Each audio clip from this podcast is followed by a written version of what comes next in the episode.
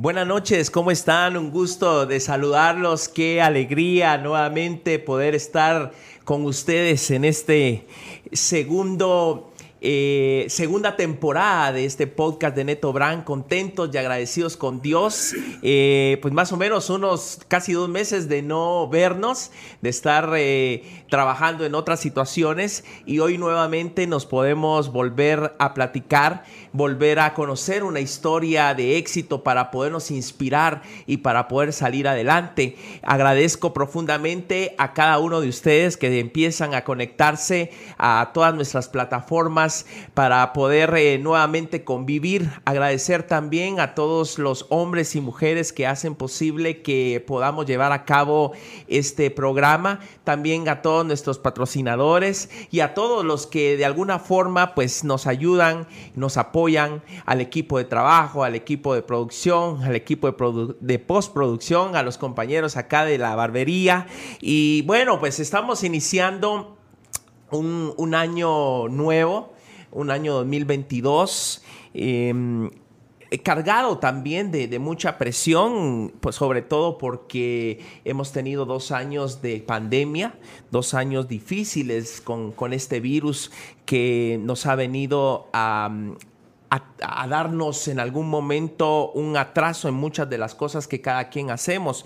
Allá en Misco, por ejemplo, como se los contaba yo el año pasado, perdimos más o menos en ese año de la pandemia aproximadamente unos 140 millones de quetzales en ingresos que no entraron a las arcas municipales y que eso de alguna manera nos hace eh, no poder em, hacer algunas obras que quisiéramos.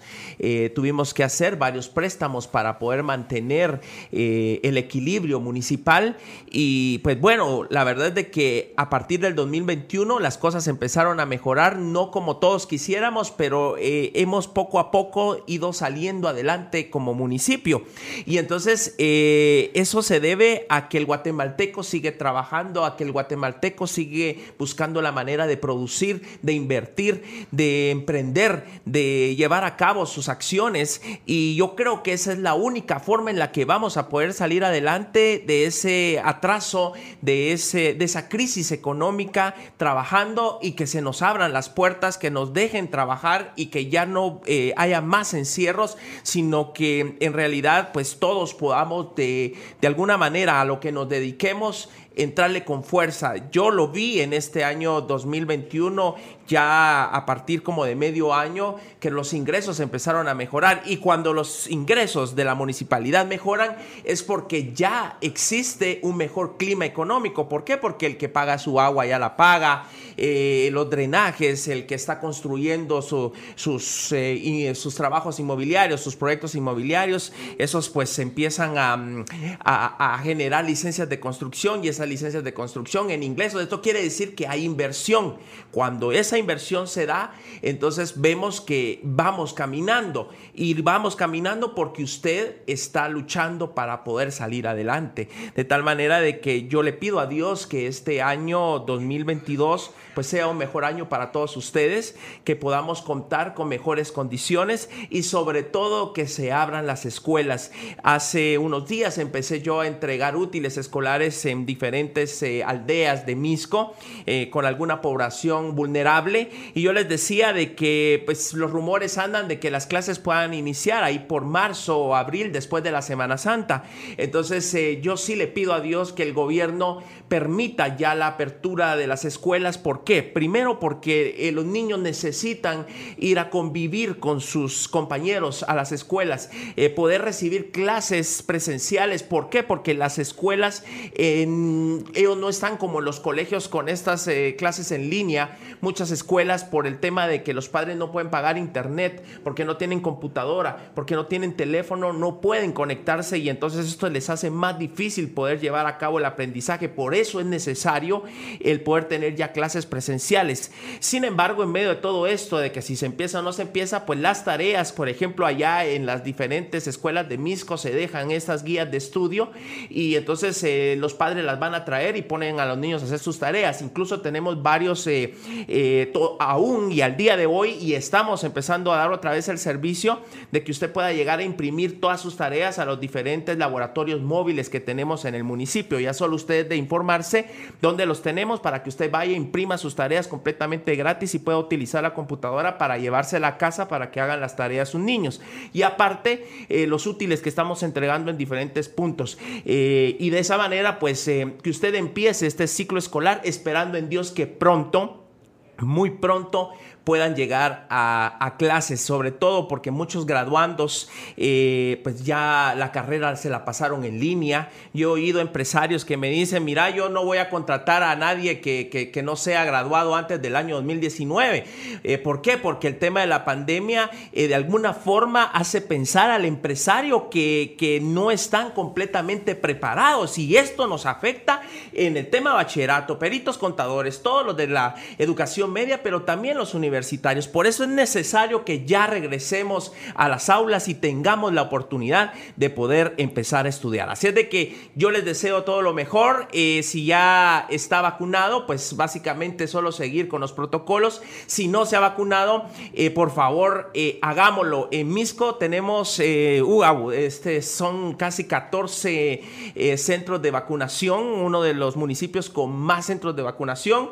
Y en cualquier lugar del país busquemos donde eh, vacunarnos, ya están poniendo la tercera, entonces aprovechemos esa oportunidad, porque es la única forma, creo yo, yo he visto eh, en, en, Misco personas ya eh, adultos mayores con muchas enfermedades, les da el virus y han, han aguantado.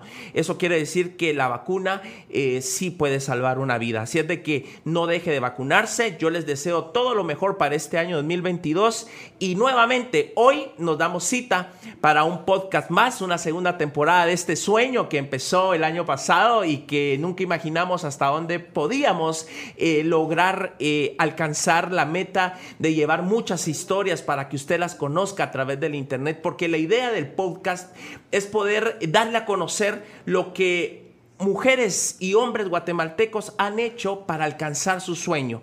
El trabajo, el esfuerzo, la dedicación, que nada es eh, básicamente solo porque tengo suerte o porque a mí me tocaba, no, es todo eh, una lucha eh, todo es eh, hacer el esfuerzo de alcanzar lo que yo tanto he deseado.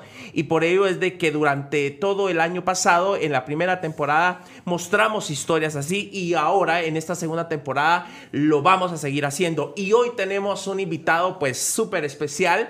Eh, nos engalanamos y nos sentimos honrados de, de poder tener al invitado de hoy, alguien que con su vida, con su esfuerzo, con su dedicación, con su ejemplo, nos puede enseñar mucho a todos aquellos que estamos buscando cómo cumplir nuestros sueños. Un gran hombre, un gran guatemalteco y un gran ciudadano. Para mí es un gusto y un honor poder presentarles hoy acá en, eh, la segunda temporada, en el primer episodio del podcast de Neto Brand, al expresidente Alfonso Portillo. Bienvenido. Presidente, ¿cómo estás? Mucho gusto. Qué alegre poderte tener. Muchas gracias, Neto. Acá con nosotros eh, en este mm, podcast, poder conocer tu, historia, poder tener la oportunidad de, poder saber eh, cómo se forjó Alfonso Portillo, cómo llegó a ser presidente, cómo alcanzar ese sueño. Y yo te lo decía antes de iniciar eh, el programa lo que buscamos es poder inspirar a las futuras generaciones de Guatemala. Yo me siento muy honrado porque al igual que muchos guatemaltecos, pues yo desde niño pude ver tus campañas eh, la primera vez que fui a votar, pues voté por, por vos en el año 2000, en 99, 2000 fue eso, ¿no? Cuando, cuando, cuando fue tu, cuando ganaste. Cuando gané fue en el 99. En el 99, ¿verdad? Entonces fue mi primera elección porque yo tenía, acababa de cumplir 18 años y entonces fue mi primer voto, pues fue por, por, por tu persona. Entonces, eh, desde muy pequeño, pues siempre inspirado por, por tu vida, por tus hechos y por todo tu trabajo. Y hoy, pues poderte tener acá en el podcast para mí es un una enorme alegría y una oportunidad de poder mostrar tu historia para poder inspirar a todos los guatemaltecos y guatemaltecas que nos ven en este programa. Bienvenido, mi presidente. Muchas gracias, Neto. Eh, el honrado soy yo, hermano. gracias. Me siento muy emocionado, muy, muy orgulloso de que me hayas invitado, muy privilegiado. Eh, te tengo una admiración y un respeto de hace tiempos. Gracias. Teníamos desde 2015 que no sí, nos que no veíamos, nos veíamos. Pero siempre hemos estado al tanto uno del otro. Así y es. sabemos lo que Muchas hemos hecho y gracias. lo que no hemos hecho. Eh, yo me siento muy complacido y muy agradecido por la invitación que me has hecho. Ver esto que has armado, que ha causado un impacto tremendo. Hoy pasaron llamándome todo el día que sí iba a estar aquí. Entonces quiere decir que esto ha tenido un impacto y lo, lo más hermoso de esto que has hecho no es solo invitar personalidades, sino fundamentalmente invitar personalidades, pero que puedan inspirar. Eso me gusta Así mucho. es. Esa idea tuya es brillante, porque realmente nuestra historia es una historia dura, triste, sin héroes. Sí. Tenemos que, tenemos que crear héroes. Crear héroes. Y, y- y la realidad es que tenemos héroes que no conocemos. Y que hay que sacarlos a relucir. Hay que sacarlos a relucir. La historia oficial los presenta una calidad y una cantidad de héroes, pero el país tiene mucho más héroes anónimos que ni siquiera sabemos que existen. Así es. Y entonces yo estoy muy contento, me siento muy cómodo contigo. y- Gracias. Y, me siento muy complacido, muy emocionado de volverte a ver después de siete años. Gracias, presidente. La verdad es que fueron siete años en las cuales eh, el trabajo nos ha absorbido, nos hemos pegado ahí un par de tweets, un par de Correcto, WhatsAppazos, es. pero qué bueno poderte tener acá y poder eh, eh, mostrar todo, tu parte de tu historia y sobre todo podernos inspirar. Y lo más importante, y, y yo creo que aquí todos estábamos emocionados porque queríamos ya sea finalizar la primera temporada contigo o, o empezar esta, esta segunda temporada. Y, y tal como lo hicimos en la primera temporada que abrimos muy bien, pues hoy estamos abriendo muy bien. Eh, de verdad, por tomarte el tiempo, por, por eh, venir y aceptar la invitación de poder estar con nosotros, altamente agradecidos. Y hoy pues nos vestimos de gala para poderte recibir. Muchas gracias, Neto. Para mí Mi presidente, gracias, gracias. Pues queremos empezar desde el inicio. Eh, todos sabemos que naciste allá en Zacapa, eh, un departamento del oriente de nuestro país. Eh, ¿Cómo fue esa niñez en Zacapa? ¿Cómo, cómo, eh, cómo fue tu familia? Eh, ¿Cuántos hermanos? Eh, ¿Cómo eran tus papás? ¿Tus papás eran los dos de Zacapa o alguien como en mi caso, por ejemplo, mi, mi papá es puro misqueño, pero mi mamá vino de, de la ciudad y se casó con mi papá y se volvió misqueña.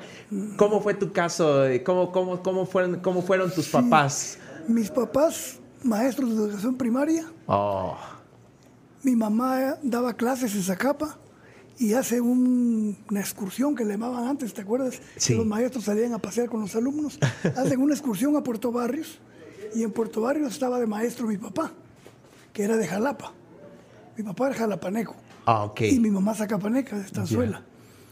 Se conocen ahí, pues hay fle- flechazo. y mi papá pide su traslado a Zacapa, siguiendo a mi mamá y se casa con ella. Qué Entonces- bonita historia. entonces yo soy hijo de dos maestros de educación primaria, los dos de origen distinto, porque mi familia de Estanzuela, mi familia de Zacapa, una familia de clase media baja, mi abuelo era trabajaba en una farmacia. En cambio, mi papá venía de una familia ganadera, de un poquito mayor nivel económico, pero yo soy hijo de, esa- de, esa- de ese matrimonio y tengo una hermana, que es la, la primera, Ah, que ok. es mayor un año que yo. Ok. Nacimos el mismo día. con Ah, una- sí, celebran un el año- mismo día el cumpleaños. Con un año de diferencia nacimos. y tengo del segundo matrimonio de mi papá tres herma- medias hermanas, tres hermanas Ah, ok. más, que la mayoría, dos de ellas están viviendo en México. Y Más grandes, más grandes que, que- no, que- más pequeñas. Más es- pequeñas. el- este matrimonio es el que tuvo mi papá en México. Ah, ok. Porque resulta que mi papá, muy joven, se interesó por la política. Yo crecí en un hogar neto en donde estaba una foto de metro y medio por un metro de Arevalo y de Oh. Arbenz. Mi padre se lanza diputado por Jalapa y gana la diputación a los 25 años de edad y es diputado de Arbenz. Por eso mi padre, su segundo matrimonio lo tiene en México porque a la caída del gobierno de Arbenz en la Él también intervención tuvo que salir al tuvo exilio. que se fue al exilio. Sí, Y pues. por eso yo aproveché que él vivía allá también para continuar mis estudios universitarios allá. Pero entonces en mi familia siempre se respiró un ambiente político, político. siempre se hablaba de cómo estaba la situación.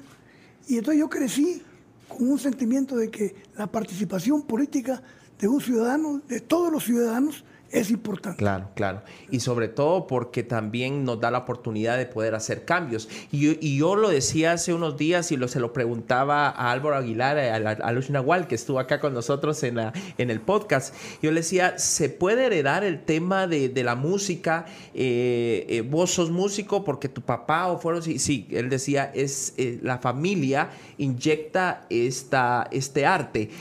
ahora escuchando a un político, también el tema político como que se lleva en las venas. Entonces, porque de alguna forma eh, pudo haber sido inspiración también para, para ti para poder lograr eh, eh, empezar ese trabajo, ¿no? Sí, me, me, interesaba siempre, tenía un tío, hermano de mi mamá, Julio, que siempre estaba llevando libros, tenía una pequeña biblioteca para esos tiempos y yo leía los libros, la historia de la Segunda Guerra Mundial, pero me interesaba mucho escuchar a mi abuelo, a mi mamá, a mi tío hablar añorando el gobierno de Armes. Entonces resulta que una situación que por cierto fue muy, se, divulgó mucho cuando yo fui candidato la primera vez, es que el segundo año primaria, la maestra nos estaba enseñando el reloj y de repente hizo una pausa y dijo, vamos a preguntar qué es lo que quieren ser cuando grandes cada uno de ustedes y preguntó y todo el mundo iba diciendo que lo que quería decir, ingeniero, bombero, doctor. Cuando me tocó mi turno yo dije, presidente de la República.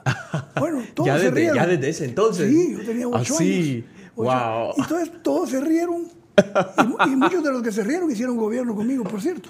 Porque estaban estudiando ahí, o sea que muchos de que estudiaron contigo eh, eh, crecieron contigo y continuaron en el, en el sueño de, de poder gobernar. La mayoría. ¿Ah, sí? Sí, por ejemplo, Rolando Set, el ministro de la Defensa, general Arevalo Lax, estaba en primaria conmigo. ¿En la misma clase? Mi secretario privado, no en la misma clase. Ellos iban un año mayor, más adelante que yo. Ellos iban en tercero y yo en segundo. ¿Y en qué escuela? Pero ese día nos juntaron eh, la escuela de varones número 2. ¿Escuela de varones número 2 en la, en la estanzuela Zacapa? No, en, la cabecera de Zacapa. Ah, ok. En la cabecera. ¿Tu, escuela era ahí en, en, la cabecera de Zacapa? Pública. Y después nos trasladamos porque tuvo problemas de construcción en la escuela número 2, terminé la primaria en la escuela número 1 de varones. pero con muchos de los que me ayudaron, y fue viceministro de Finanzas, secretario privado de la presidencia, fueron compañeros de primaria conmigo. Exacto. ¿Verdad? o sea, sí es cierto eso que uno hace política con los amigos y gobierno con los amigos. O sea, es. Eh, yo, yo lo decía hace poco en una plática política, porque yo decía, la única forma de poder trabajar es con, con, los que uno tiene confianza y con los que comparten los mismos ideales, ¿verdad? Claro, claro. Yo, yo creo que. Ni modo que vas a gobernar con los enemigos, ¿verdad? Con los enemigos tenés que darte reatas todos los días. Sí con los amigos se gobierna, pero hay una, una aclaración que es importante hacer. Es importante tener gente de confianza y amigos en el gobierno, pero que antes que sean amigos tengan capacidad, estén preparados. Porque si solo nombras un amigo, porque es tu amigo, el que paga los costos y las desgracias es el país. Claro. ¿verdad? Pero eso lo va aprendiendo uno con el tiempo, neto. Con el tiempo uno va, yo a mis 70 años ya no cometería los mismos errores que cometí. Eh, uno entiende que la vida le va enseñando, la vida es un proceso de aprendizaje constante. Uno no deja de aprender. Imagínate que yo en la última participación política que tuve cometí dos errores graves después de haber sido presidente. Porque es humano, la condición humana siempre lo, Nos lleva a, cometer, errores, ¿verdad? Pero al final lo que valen eh, todos los hombres son producto de un balance entre lo negativo y lo positivo. Todos los seres humanos cometemos errores, todos los seres humanos tenemos aciertos. Lo que vale al final de cuentas es qué pesa más, si lo bueno o lo malo. Por supuesto. ¿Verdad? Y, y, es lo que la gente recuerda, ¿verdad? Exactamente. Eh, cuando estabas allá en la escuela, eh, porque por ejemplo, eh, había ya esa mm, forma de hablar, porque hay algo muy interesante con, tu persona, tu discurso, tu, tu, fogosidad, tu, tu, manera lógica de poder llevar un discurso y de que atraiga y sobre todo que pueda eh, eh, eh, lograr convencer, el convencimiento de tu discurso que te vimos como candidato, como presidente. Cuando eras niño, ya se te notaba el, el pato chispudo, el que eh, yo quiero declamar, no, yo, yo quiero, eh, yo voy a dar, yo voy a hablar, yo, eh, porque por ejemplo, el, el, que es cantante ya desde chiquito agarraba la guitarra, ¿verdad? o el que es boxeador ya desde chiquito le sonaba los patos. Por ejemplo, yo desde pequeño, yo ya, ¿quién va a hablar? Yo, neto, ay, otra vez neto, o sea, ya desde ese entonces se te notaba ahí el... No, fíjate. ¿No? No, fíjate que yo fui, yo fui muy tímido. Así. de hecho, tengo mucho, mucha gente me escucha hablar y dice, este portillo no para, es un pico loro o pico de oro, pero, pero tengo mucha timidez, no, no, hablaba mucho. Después de tercero o cuarto año en primaria yo empezaba a participar, pero siempre fui muy tímido.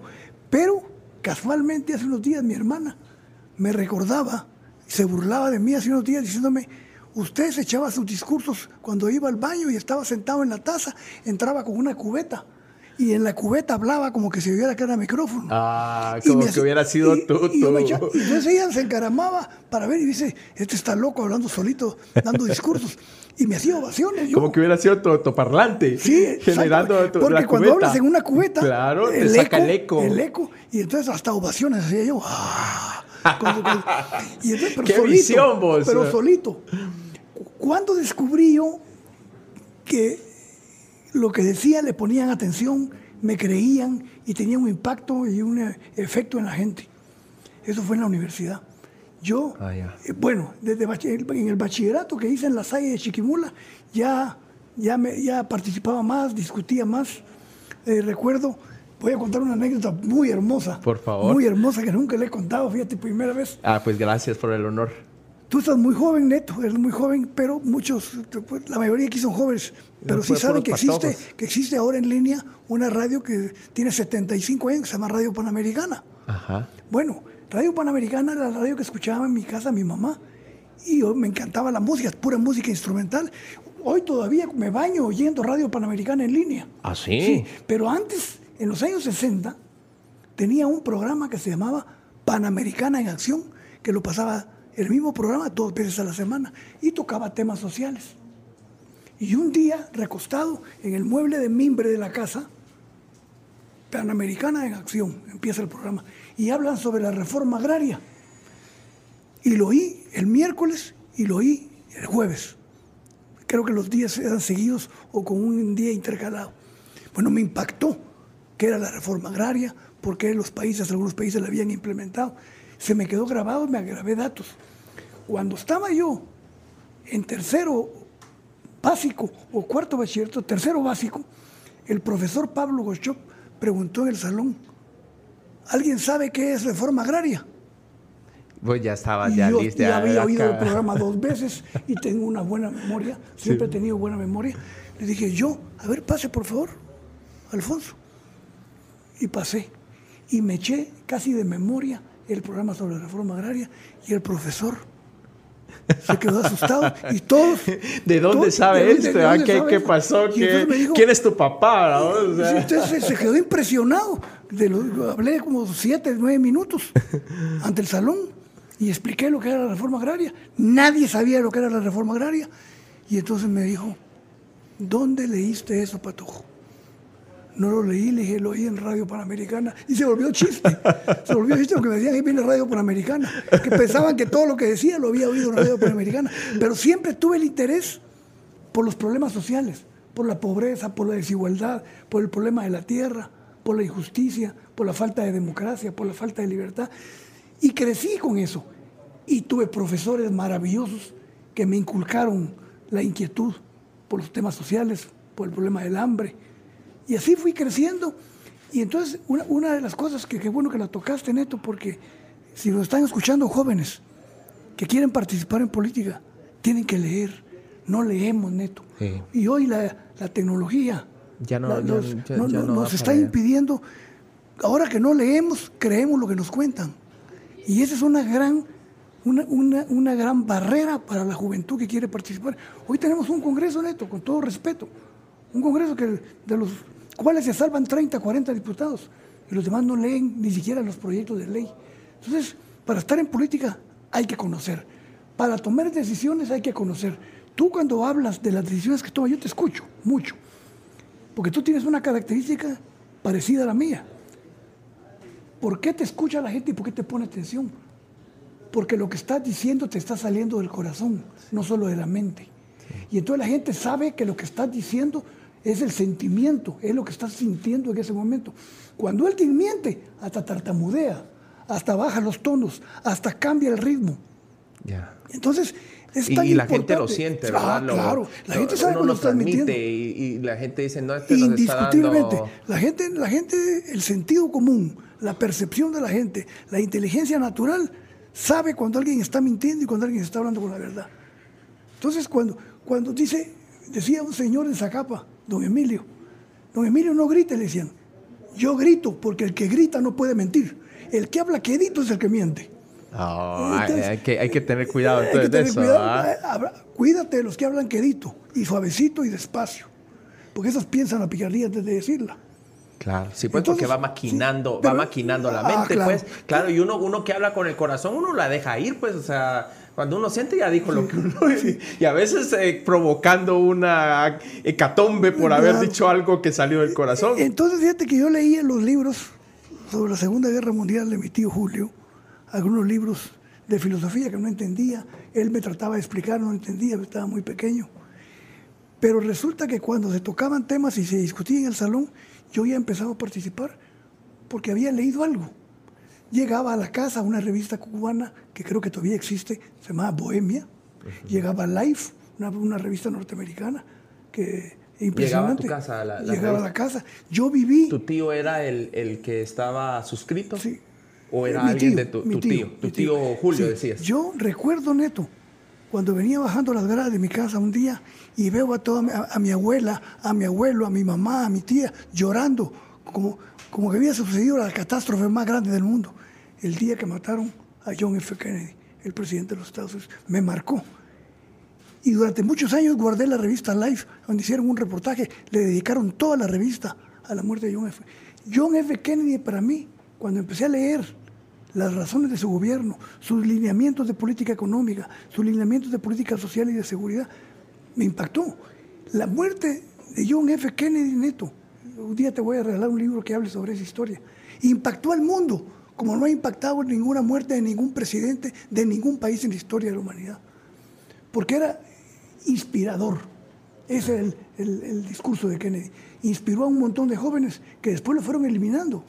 Estados Unidos truncó con la muerte de Kennedy y con los subsiguientes asesinatos, truncó toda una generación de políticos renovados y de políticos que significaban una esperanza, no solo para Estados Unidos, para el mundo entero. Porque eran como progresistas, ¿verdad? Eh, Era, era como la, la nueva camada de, de políticos que, que pensaban de manera Y distinta. quería tocar los intereses creados. Exactamente. Y de reforma. Fueron los primeros que dijeron, hay que poner un alto a esto. El país no puede seguir siendo dominado por élites. Que, que eso era en ese momento la pena y, la, y, la- y el miedo de, los de los gringos en aquel entonces. Y creo que mucho de eso se, se fue por la muerte, eh, causó la muerte de él. Así es. Y, le- y- y y- leí, un libro que me impactó mucho, que lo conservé durante mucho tiempo, pero pues, creo que lo, de repente lo presté o lo regalé, La vida de Kennedy. Se publicó después de la muerte de él y ahí explicaba, era una personalidad única. Personalidades que cada país tiene esto.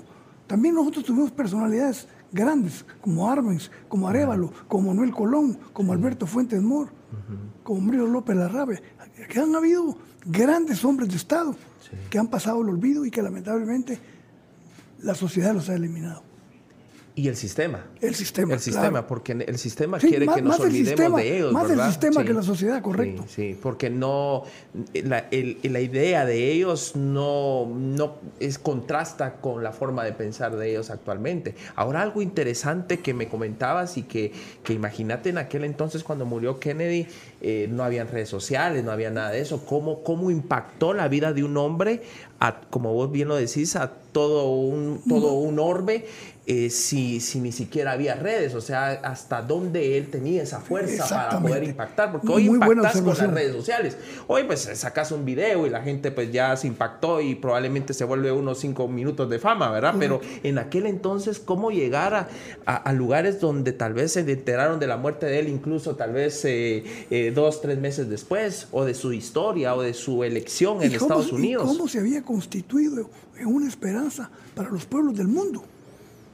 Es interesante. Es interesante. Si, si, te consigo la biografía de Kennedy, me gustaría que le digas. Te inspiraría en muchas cosas. Más o menos, ¿qué edad tenías cuando fue la muerte de Kennedy? 12 años. Oh, sí, pues. Fue en 63. Y es cuando uno empieza a buscar em, eh, a quien admirar, eh, eh, poderse ver en ciertos espejos, ¿verdad? Exactamente. en aquel entonces, ¿quién gobernaba en Guatemala? Gobernaba Peralta Surtia porque había votado a Edígoras Fuentes, al general Edígoras Fuentes, en 1961, 61-62 fue el golpe. Peralta Zurdia, el coronel Peralta Zurdia. Ah, ok. Y por ejemplo, cuando uno es niño, eh, uno básicamente entiende lo que uno vive en casa porque uno para ello es normal, ¿verdad? Por ejemplo, yo nunca supe que era pobre porque pues para mí eso era lo que había y eso era normal, pues o lo que comíamos, lo que nos poníamos, a los lugares donde íbamos. Yo me di cuenta que, que, fui pobre hasta que crecí, porque vi que otros tenían cosas que yo no tenía. ¿Cómo fue tu niñez en tu familia?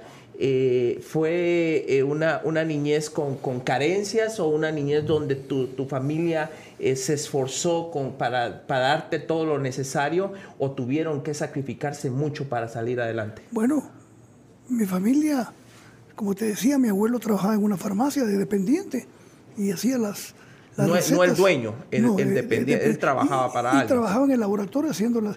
Acuérdate que antes hacían sobrecitos. Sí, era por eso que llamaban el boticario, el boticario Porque ellos fabricaban los jarabitos y todo. Exactamente, ese es el término para definir a mi abuelo. Era un boticario, mi papá ya se había ido al exilio porque yo nací en el 51 y mi papá cae con el gobierno en el 54, yo me quedo junto con mi hermana, sostenidos por mi mamá que era maestra y que le quitan el empleo.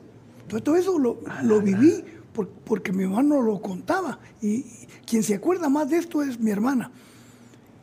Si no es por el colegio católico, no tenemos cómo sobrevivir porque le dieron unas cátedras que le pagaban hasta con monedas a mi mamá de la limona de la iglesia. Pero mi mamá fue acusada de comunista. Levantaron acta de ser filocomunista y un peligro para Zacapa. Y le quitaron el empleo cuando entró la liberación en 1954. Entonces, tuvimos muchas carencias. Había, Hacía berrinche. Y persecución. Hubo persecución. Mi abuelo estuvo en la cárcel, mi tío también. Eh, nos, nos, dejaron sin ninguna oportunidad. O sea que no tus primeros años no los creciste con tu papá. No, yo mi papá lo... ¿Hasta cuándo lo volviste a ver? Cuando tenía 15 años. O sea, podríamos decir que desde el inicio de tu niñez hasta tu final de la adolescencia, de los 15 años, estuviste sin tu papá. Exactamente. Te tocó solo con tu mamá, con tu abuelo, con tus tíos y tu hermana. Exactamente. En la casa. En la casa. En, una casa donde vivían varios tíos y todo. Okay. Exactamente. ¿Aún está esa casa allá en Zacapa? ¿Aún existe? Ahora hasta una pizzería ahí por ahí. Ah. Ya, cambió todo ah, Zacapa. O sea, pero entonces sí, difícil e, esa infancia porque eh, primero tu papá era diputado y se tiene que ir al exilio. Eh, tu, mamá la, acusan de comunista. Le se queda sin trabajo, perseguidos y acusados. Eh, difícil de poder salir adelante. Eh, nos costó, yo me acuerdo, me acuerdo las penas de mi mamá cuando tenía que pagar deudas. Que se endeudaba en lo particular con grandes tasas de interés y me acuerdo de eso. Pero hay una cosa que dijiste, Neto, que quiero retomar porque es importante. Yo era pobre, pero no sabía que era pobre. Nosotros teníamos carencias, había momentos en que no tenía ni para ir al cine. Yo hacía berrinches porque pensaba que, que realmente no me querían dar 25 centavos para ir al cine. A mí toda la vida me ha fascinado el cine. Y realmente, a pesar de eso, no tuvimos con quién compararnos y fuimos felices, Neto. Así es. Yo tuve una niñez feliz. Sí. Yo fui muy querido, porque primero no fui muy inquieto, fui tranquilo. Entonces, muy, querido, por tu familia. Por mi familia, por, por mis tu maestros. barrio. Por mis maestros, por el barrio. Todavía, Salías a jugar a las calles con, tu- con tus pelota, amigos, a, exacto. a chamusquear, a Sí. jugar tenta, a escondite, a no, canchinflines. no teníamos grandes ambiciones como se tienen hoy. Claro, así es. O sea, no es saqueo de ropa, de marcas, de No. qué carro tiene tu papá, o, o, sino era un tema más inocente. Las marcas que, que, nos que adorábamos. El sueño de nosotros, el sueño de todo niño en Zacampa era tener unos Converse. Blancos. Chapulines. Chapulines. Dios guarde, no dormíamos el día que nos venía alguien de Estados Unidos y tenía la oportunidad de traernos las camisas como la Ajá. que traes. De polo. Bailón. Ah, la marca. bailón. Que todavía existe la marca. Sí, si la buscas en sí. Google, está la marca. Es como retro. Y, ah, y ah. usábamos, usábamos loción, Aquabelva, Yarley, 4711. Cosas baratas, sencillas. Y éramos felices. Ajá. Éramos felices. Yo tuve una niñez feliz. Fui muy querido por mis maestros. Muchos de mis maestros me acompañaron a gobernar. Muchos de mis maestros fueron gobernadores. De, de- mis maestros de primaria. Ya. Y entonces no, no, no, no crecimos con resentimiento, ni crecimos ambicionando grandes cosas. Éramos felices con lo poco que teníamos, Neto, si tú te recuerdas. Sí, es que eso es lo que pasa con, con la niñez, que si nosotros logramos que la niñez se sienta cómoda con lo que tiene, pero en búsqueda de algo mejor, ahí es donde podemos encontrar un mejor futuro para, para el país, ¿verdad? ¿Sí? Y que nosotros demos las condiciones, pues, porque, por ejemplo, en aquel entonces eh, tenían la- la- las escuelas, había educación. Eh, ¿Crees que, que en, en aquel entonces las condiciones sean mejores en el tema de educación que lo que hoy estamos viviendo en Guatemala? Sí lo creo. ¿Verdad que sí? Yo así lo a pienso mí también. Había como más disciplina, como Sí. un mejor... Mira, a mí no me gusta decir una frase que suele decir la gente que es los tiempos pasados fueron mejores, porque no es cierto, porque todo es relativo, todo es dependiendo también cómo te fue en la feria. Sí, ¿verdad? sí, sí. Entonces, pero, pero hay una cosa que sí recuerdo y que lo puedo comparar porque he sido maestro durante muchos años de mi vida, que había un magisterio que amaba su profesión, que se sacrificaban, que estudiaban, que nos daban clases con esmero, que nos querían a Que no andaban en manifestaciones y todas esas cosas, no dejaban Y de dar claro- clases. Y claro que la calidad no era, era, era mejor porque la educación no se había masificado tanto. Bueno, sí. Hoy, eh, yo me acuerdo que en el salón éramos 40 estudiantes. Hoy quieren Son meter salones de 80, sí. ¿verdad? Hasta Entonces la se- universidad, Se, ¿no? pierde la calidad educativa. Pero hay otros, un sinnúmero de factores que han afectado la educación. La educación es parte de la necesidad histórica de un país, Neto. Si un país necesita gente preparada, la prepara. Si su sistema económico necesita gente preparada, la prepara. China, desde hace 50 años, mandó chinos por todos lados del mundo a prepararse en todas las ciencias. Científicos en todas las áreas. Hoy están de regreso. Hoy están produciendo. Hoy están dirigiendo la economía china. Y, te lo digo porque acabo de terminar de leer un libro impresionante que te lo recomiendo, escrito por Henry Kissinger, que se llama China, en donde explica la inversión más importante que han hecho los países que están en los primeros lugares de la economía mundial, son los que invirtieron en educación. Eh, Eso no, no cabe ninguna duda. Entonces, las élites económicas de Guatemala se molestan cuando yo menciono esto, pero es la realidad y aquí estamos. Somos libres y estamos para decir la verdad. Totalmente. No para quedar bien con nadie. No, por supuesto. ¿Qué, ¿Qué necesidad de tener gente preparada tiene el sistema económico de Guatemala que solo exporta azúcar, flores, café, cardamomo, carne? Sí, pues no hay ¿Para qué- para necesidad qué de tener ciencia? profesionales, sí. Exactamente. Sí, porque eso ya se sabe, pues, o entonces, sea. ¿por qué insisto yo en que el país tiene que abrirse, como lo hice de presidente, abrirse a la competencia externa? Porque solo compitiendo se tiene que esmerar uno en mejorar la calidad, el precio, ser más competitivo, tener más productividad, tener mejor calidad, tener mejor precio. Por eso el país, por eso tenemos las medicinas más caras de toda Centroamérica. Así es. Por eso tenemos el cemento más caro. Tenemos Las- medicina más cara que en España. no, es, una- es un, es un crimen. Sí. Entonces, somos un país maquilador, somos un país agroexportador, que las élites les ha ido muy bien económicamente. ¿Para qué les va a interesar preocuparse por invertir ¿Para en qué educación? cambiar? Sí. ¿Para qué cambiar? ¿Y cuánto, qué potencial hemos perdido? ¿Qué, qué potencialidad hemos perdido?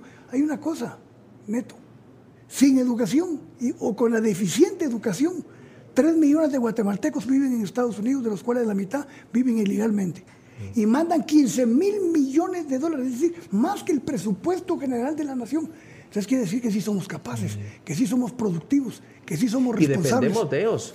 Porque no deberíamos de sumar eso al Producto Interno Bruto, que a veces lo hacen, lo suman, pero no debería de ser, ¿verdad? No debería ser así. Y por eso es que estamos más o menos bien. Los que, fíjate qué, qué paradoja la de la vida, o, o qué paradoja la de Guatemala los ciudadanos y ciudadanas que expulsan el sistema económico mantienen el sistema económico.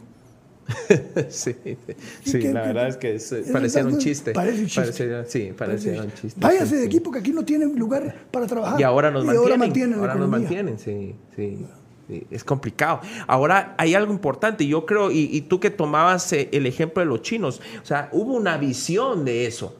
E, ese es el, problema, que, no hay una visión de querer eh, eh, tener un plan a futuro para que eso que estamos hoy visionando nos sirva dentro de 5, 10, 15 y 20 años. Es como cuando hablábamos del fútbol, ¿por qué nunca hemos ido al mundial? Porque no estamos eh, eh, haciendo los procesos desde la niñez hasta, hasta el sub 15, sub 17, sub 21 y generar esos procesos iguales en el tema de educación. O sea, no hay una visión de preparación como hicieron los chinos. Vamos a todo el mundo, se me van a preparar y luego regresan, ¿verdad? Que, que, los grandes pensadores y los grandes gobernantes eso han hecho. Yo hace poco me puse a leer la biografía de Napoleón, por ejemplo, en el tema de educación. El hombre eh, inventó los famosos liceos que, ahí vienen de, de, Francia. O sea, el, el, apostarle a este tema es lo que nos va a permitir. Hoy, por ejemplo, yo, yo veo cómo Bukele les dio una computadora a cada niño en ahorita en la pandemia. Lo vi. Sí. Hoy en Misco yo miro a mis niños eh, que no pueden conectarse al internet porque no pueden, presidente. Fíjate, no pueden, no tienen el pisto para comprar una tarjetita para conectarse al internet porque hoy todo es en línea por la pandemia. Y entonces eh, no existe un plan y no hay una visión. Por eso es que yo sí creo que los que estudiaron en los años 60 y 50 la primaria fue una mejor primaria que la que hoy estamos viviendo. Tú tocaste la palabra clave, visión. Visión. Hay un, cuando preguntan qué es política, siempre que doy mis clases, acudo a José Ortega y Gasset, que es un filósofo español, nacido en el siglo XIX pero muerto en el siglo XX, brillante filósofo. Y en una conferencia en 1936 le preguntaron qué era política. Y mira cómo respondió.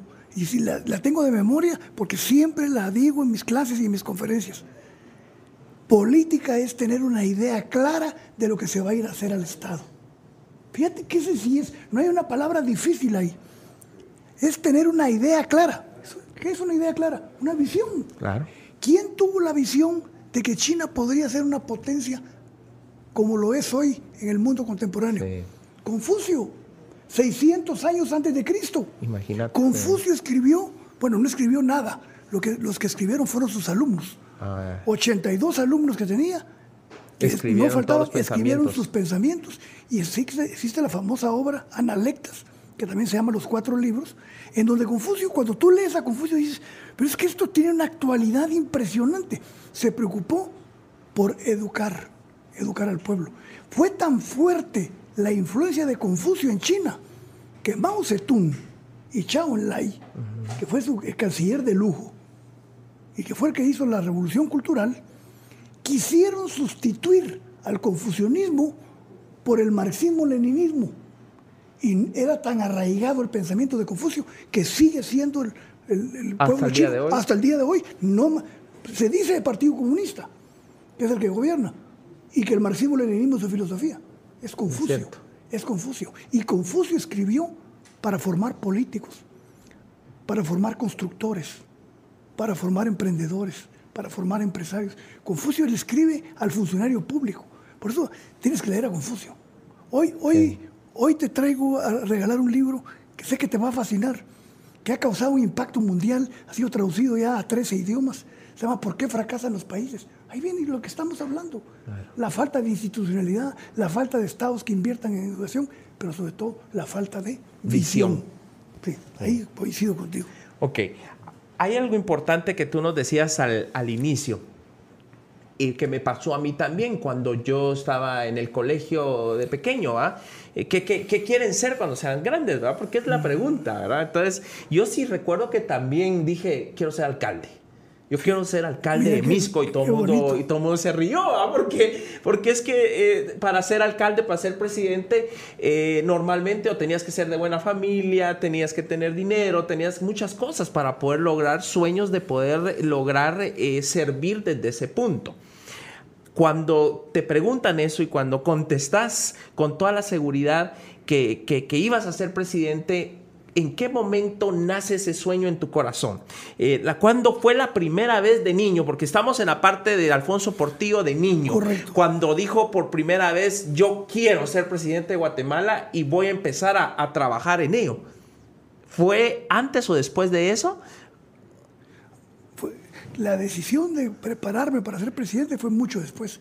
En, segundo, en primero... ¿Pensaste que podías lograr? O sea, eh, me, refiero a que... O sea, es que imagínate, yo me, yo me pongo en el lugar de tus maestros, en el lugar de tus amigos de aquel entonces. Estaban sentados y estudiando y le estaban dando clases al futuro presidente de Guatemala. Ojo. O sea, e, e, el futuro presidente de Guatemala. No estamos hablando de cualquier cosa es el, es el presidente de la nación. Eh, de, niño, eh, lo dijiste cuando te lo preguntaron, ¿creíste de niño a esa edad que eso e, era alcanzable? Yo estaba convencido. perfecto. Yo estaba convencido, pero hay una cosa, y por eso me gusta eh, la filosofía de tu programa, inspirar. ¿Quiénes me inspiraron?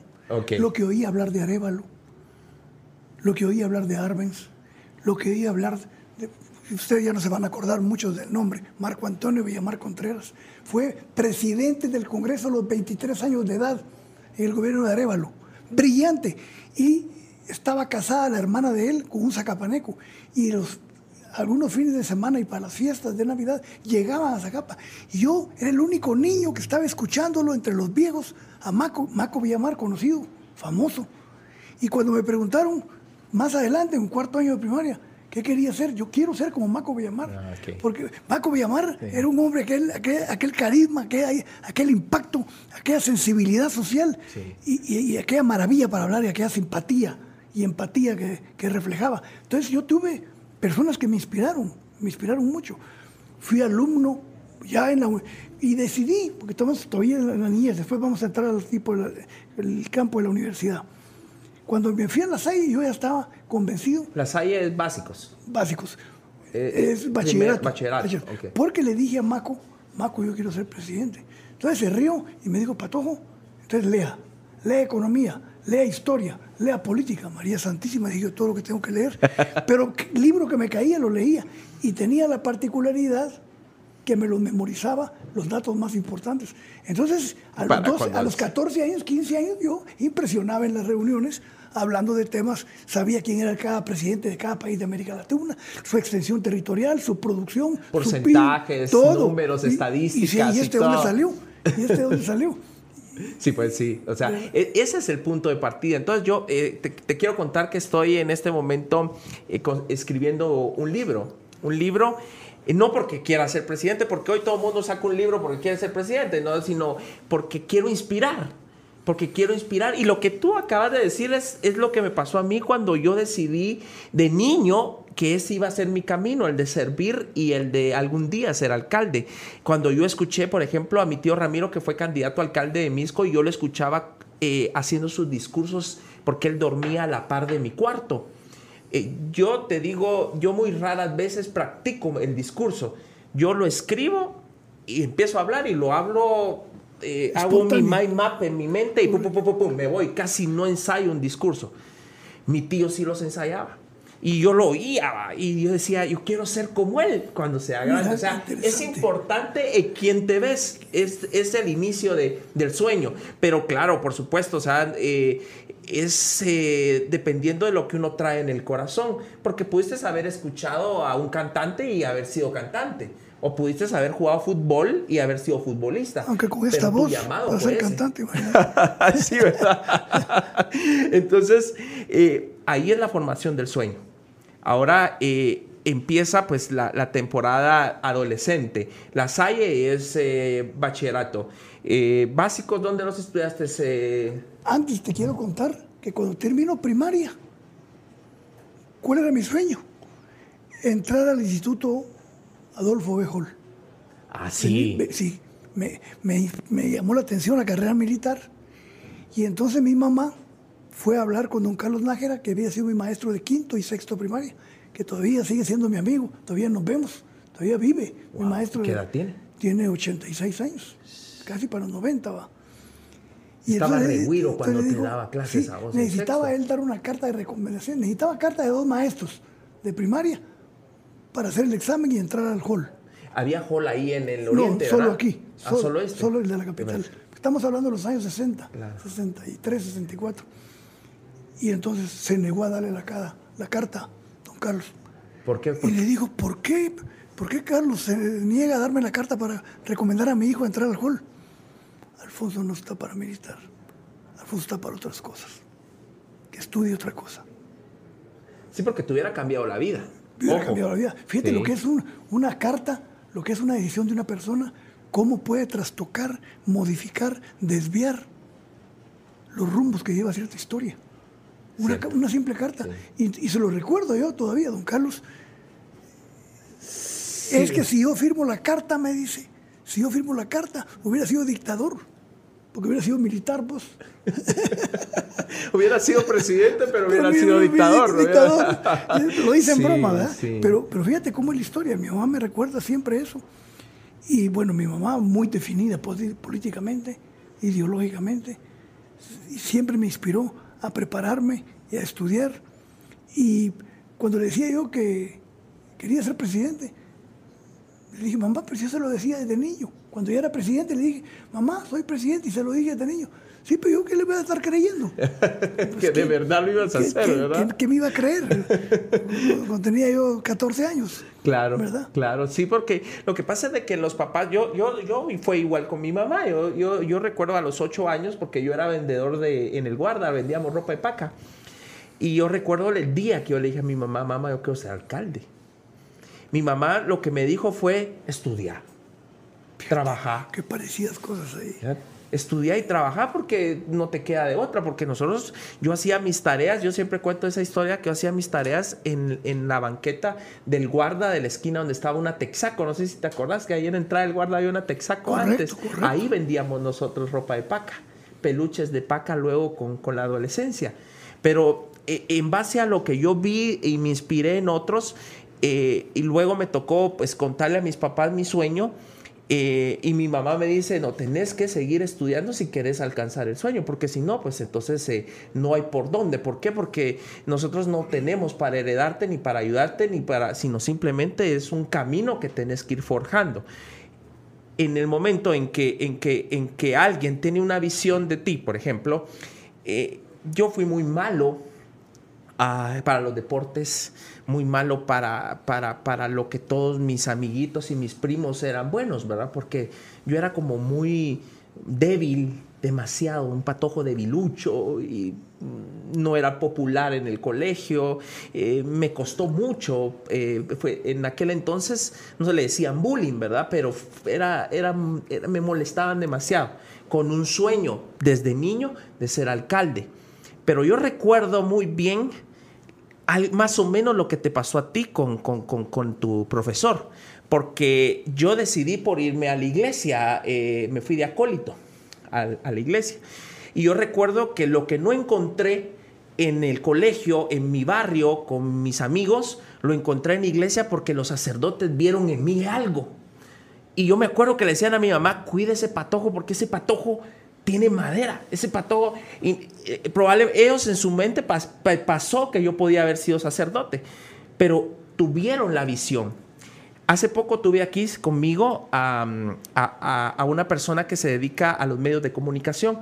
Cuando la escuchaban hablar y cuando ella hablaba, esta persona tuvo la visión de decirle, te mando porque vas a ser buena. Y hoy es una gran presentadora ¿quiénes fueron formando tu camino en eh, que, vieron en, Alfonso Portillo, el jovencito, el adolescente, eh, algo así como tu profesor que dijo, yo no te doy la firma porque, porque hubiera sido un dictador, ¿verdad? Hubo una visión en él que, que tenías un camino hubo gente en el camino como yo, que con tres sacerdotes que decían, este patojo va para algo, que te fueron como encauzando, como que te fueron eh, afilando el, camino. Sí, sí, fíjate que cuando termino yo mi bachillerato, lo termino en 1969 y tenía dos opciones.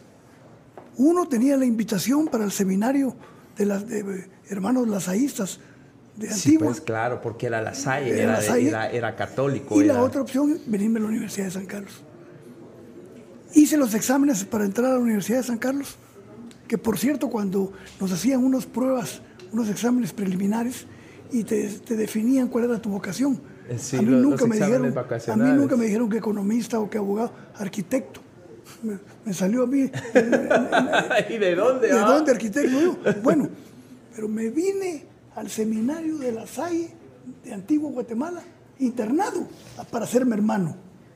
Ah, la gran, eso no lo sabíamos. Ya ves, es lo que yo te decía. Y a la ¿eh? semana me pidieron que me regresara a Zacapa, porque hablaba mucho de política. Y entonces, en, el seminario, en el seminario, hablando de política, sí, no les un poco subversivo y, Yo llegué a, crear relajo y llegué ahí.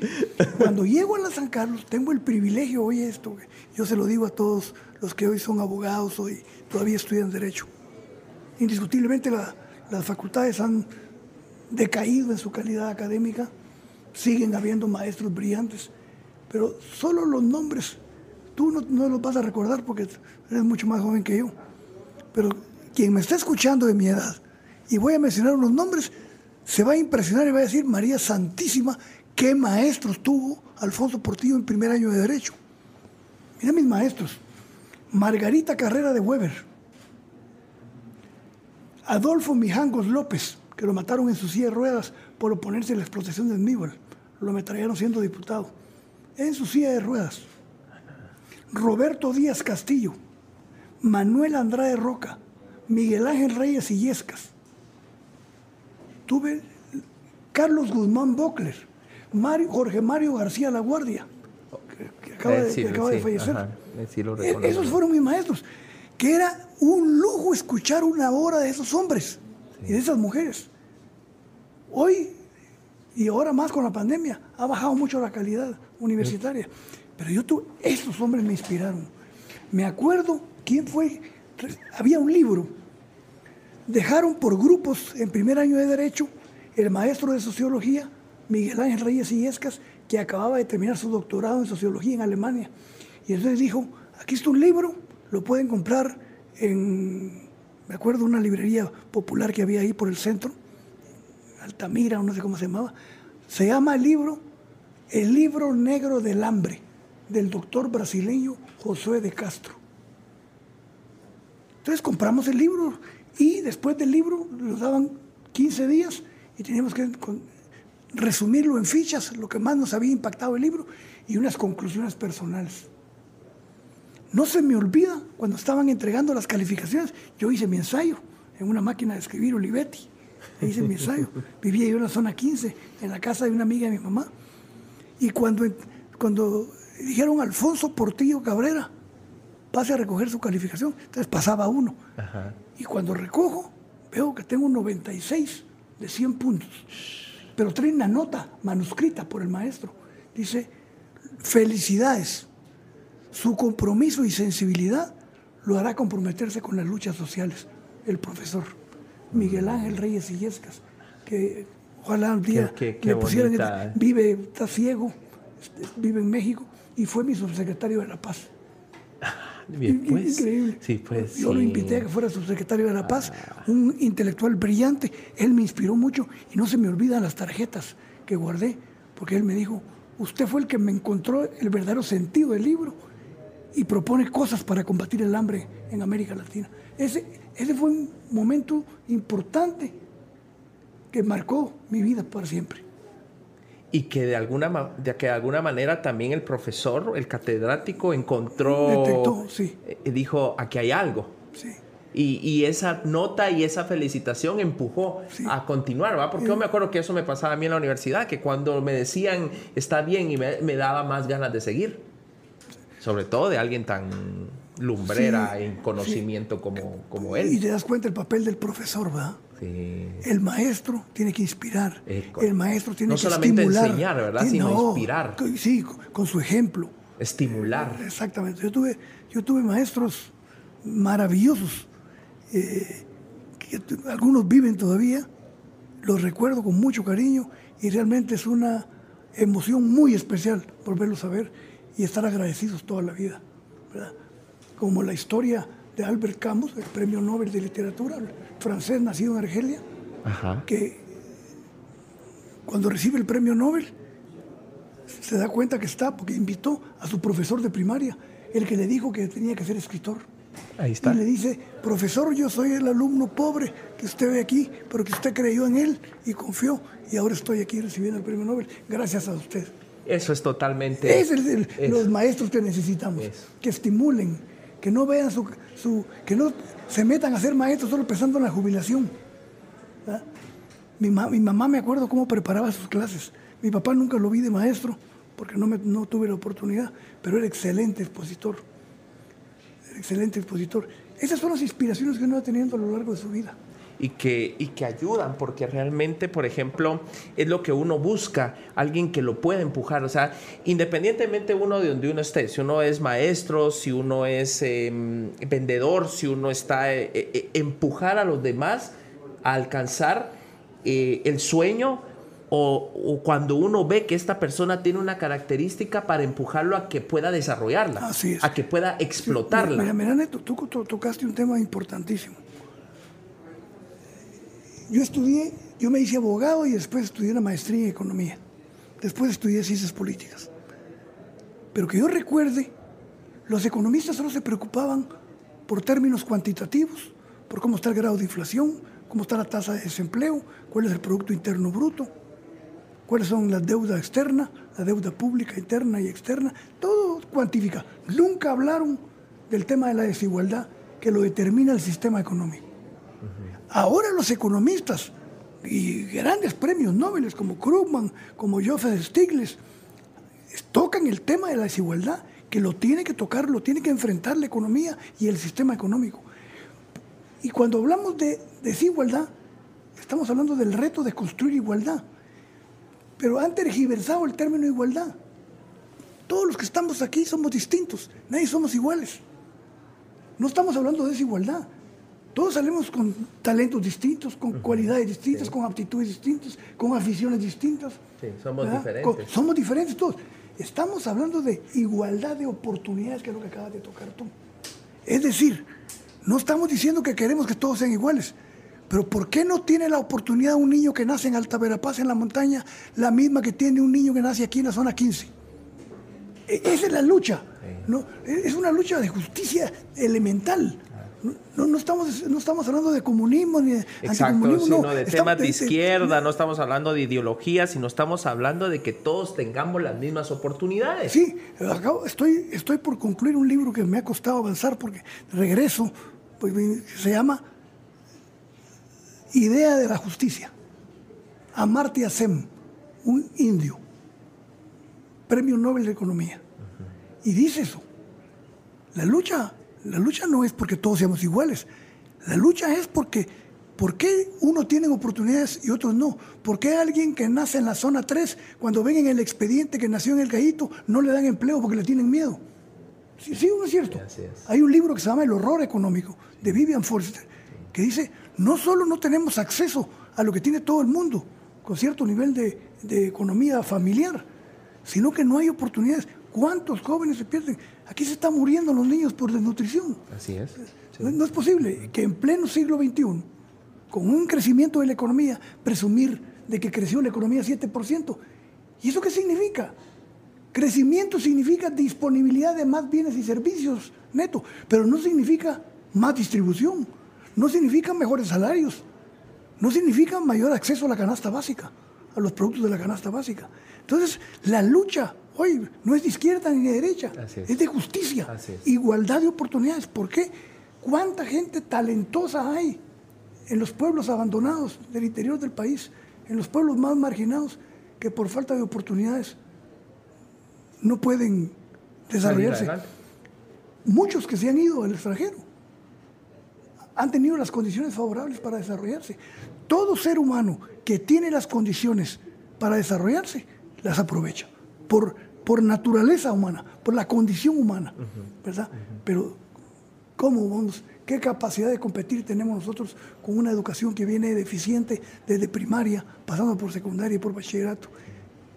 Entonces, lo que queremos es que, que todo el mundo pueda. Bueno, si no tiene capacidad, conforme va avanzando se da cuenta que llega el tope llega al límite de su competencia y pues que ahí se quede. Ahí para, eso, para eso hay carreras cortas, porque no queremos que todos sean doctores. Claro, claro, necesitamos de todos. Sí, aunque hablar de doctorados en Guatemala ya es una vergüenza, porque se venden como que vienen en las cajas de cornflakes. Sí, sí, solo por amistad o Exactamente. Entonces, lo que, la lucha es igualdad de oportunidades para todos.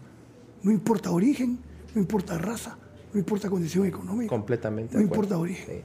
Totalmente de acuerdo. La carrera de Derecho en la San Carlos, ¿verdad? En la San Carlos empecé. En San Carlos. Y me tuve que ir, esa es otra historia. A ver.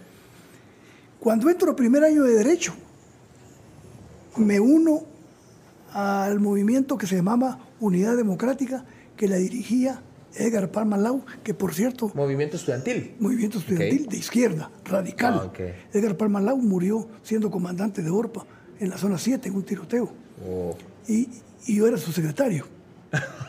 y entonces entré a primer año de Derecho, fui el tesorero del comité de huelga, pero también al mismo tiempo escribía una columna en una revista estudiantil que se llamaba Apuntes Universitarios.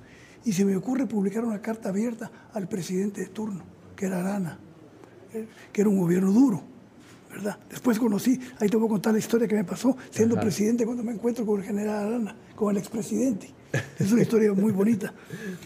Y entonces ya, ya, ya me veían como un riesgo. Y yo no me quería ir a México, mi familia me dice, se va a vivir a su... En el primer año, en el primer, en el primer año, 1970. En ese año también mataron al secretario del movimiento estudiantil donde estabas. El, siguiente año, 71. Y en ese año tú escribías también. y, ahí, y, había acceso de que, de, que desde el gobierno leyeran tu columna, o sea, o, o, siempre infiltrados que miramos lo que escribieron de ti o mira lo que este estudiante puso. Había un movimiento revolucionario, había un movimiento insurgente, había, eh, se había desplegado la, sí, ya estábamos En, pleno, en plena guerra. Y, yo no era que me hubieran conocido porque leyeron la columna todo Guatemala, sino porque se enteraron en Zacapa y acordate que en Zacapa estaba la mano blanca. Sí, pues. Grupo contrainsurgente que mm. fue grueso. Y entonces, ante el peligro que me pasara algo, me sacan, casi mi, mi familia me, me obliga a que me vaya a México y continúo los estudios de Derecho en una universidad de provincia, la Universidad Autónoma de Guerrero. Ahí me hago abogado. Ah, ok. O sea, básicamente toda tu carrera afuera del país. Sí. Solo estuve y si tu familia, tu familia escuchó los rumores, mira, si no lo sacan lo van a matar. Así es. o sea, era, eh, y, y, quién fue el que tomó ahí la decisión? ¿Tu, tu mamá? Mi mamá, todos, pero, ¿Tus tíos? pero aún así me negaba a irme. Tuvo que venir mi papá a traerme. Porque tu papá estaba exiliado. O sea, tu papá, estaba, tu papá ya estaba en México. Exactamente y te manda a traer, te dice, venite para acá. O sea, ¿te fuiste a vivir con tu papá o, cómo fue que llegaste allá a, Guerrero, fuiste a vivir? Primero a la Ciudad de México. Ah, ok. Al Estado de México, un municipio que se llama Tlalnepantla. Mi, mi pues. papá era profesor de una escuela tecnológica agropecuaria, técnica, técnica industrial. Ah, okay. Y estaba casado en Acapulco. En un viaje que hacemos de México a la ciudad de Acapulco, pasamos por Chilpancingo y veo que hay universidad y que el pueblo se parece a esa capa. Y dije, María Santísima, aquí quiero vivir yo. Y así me quedo en Chilpancingo.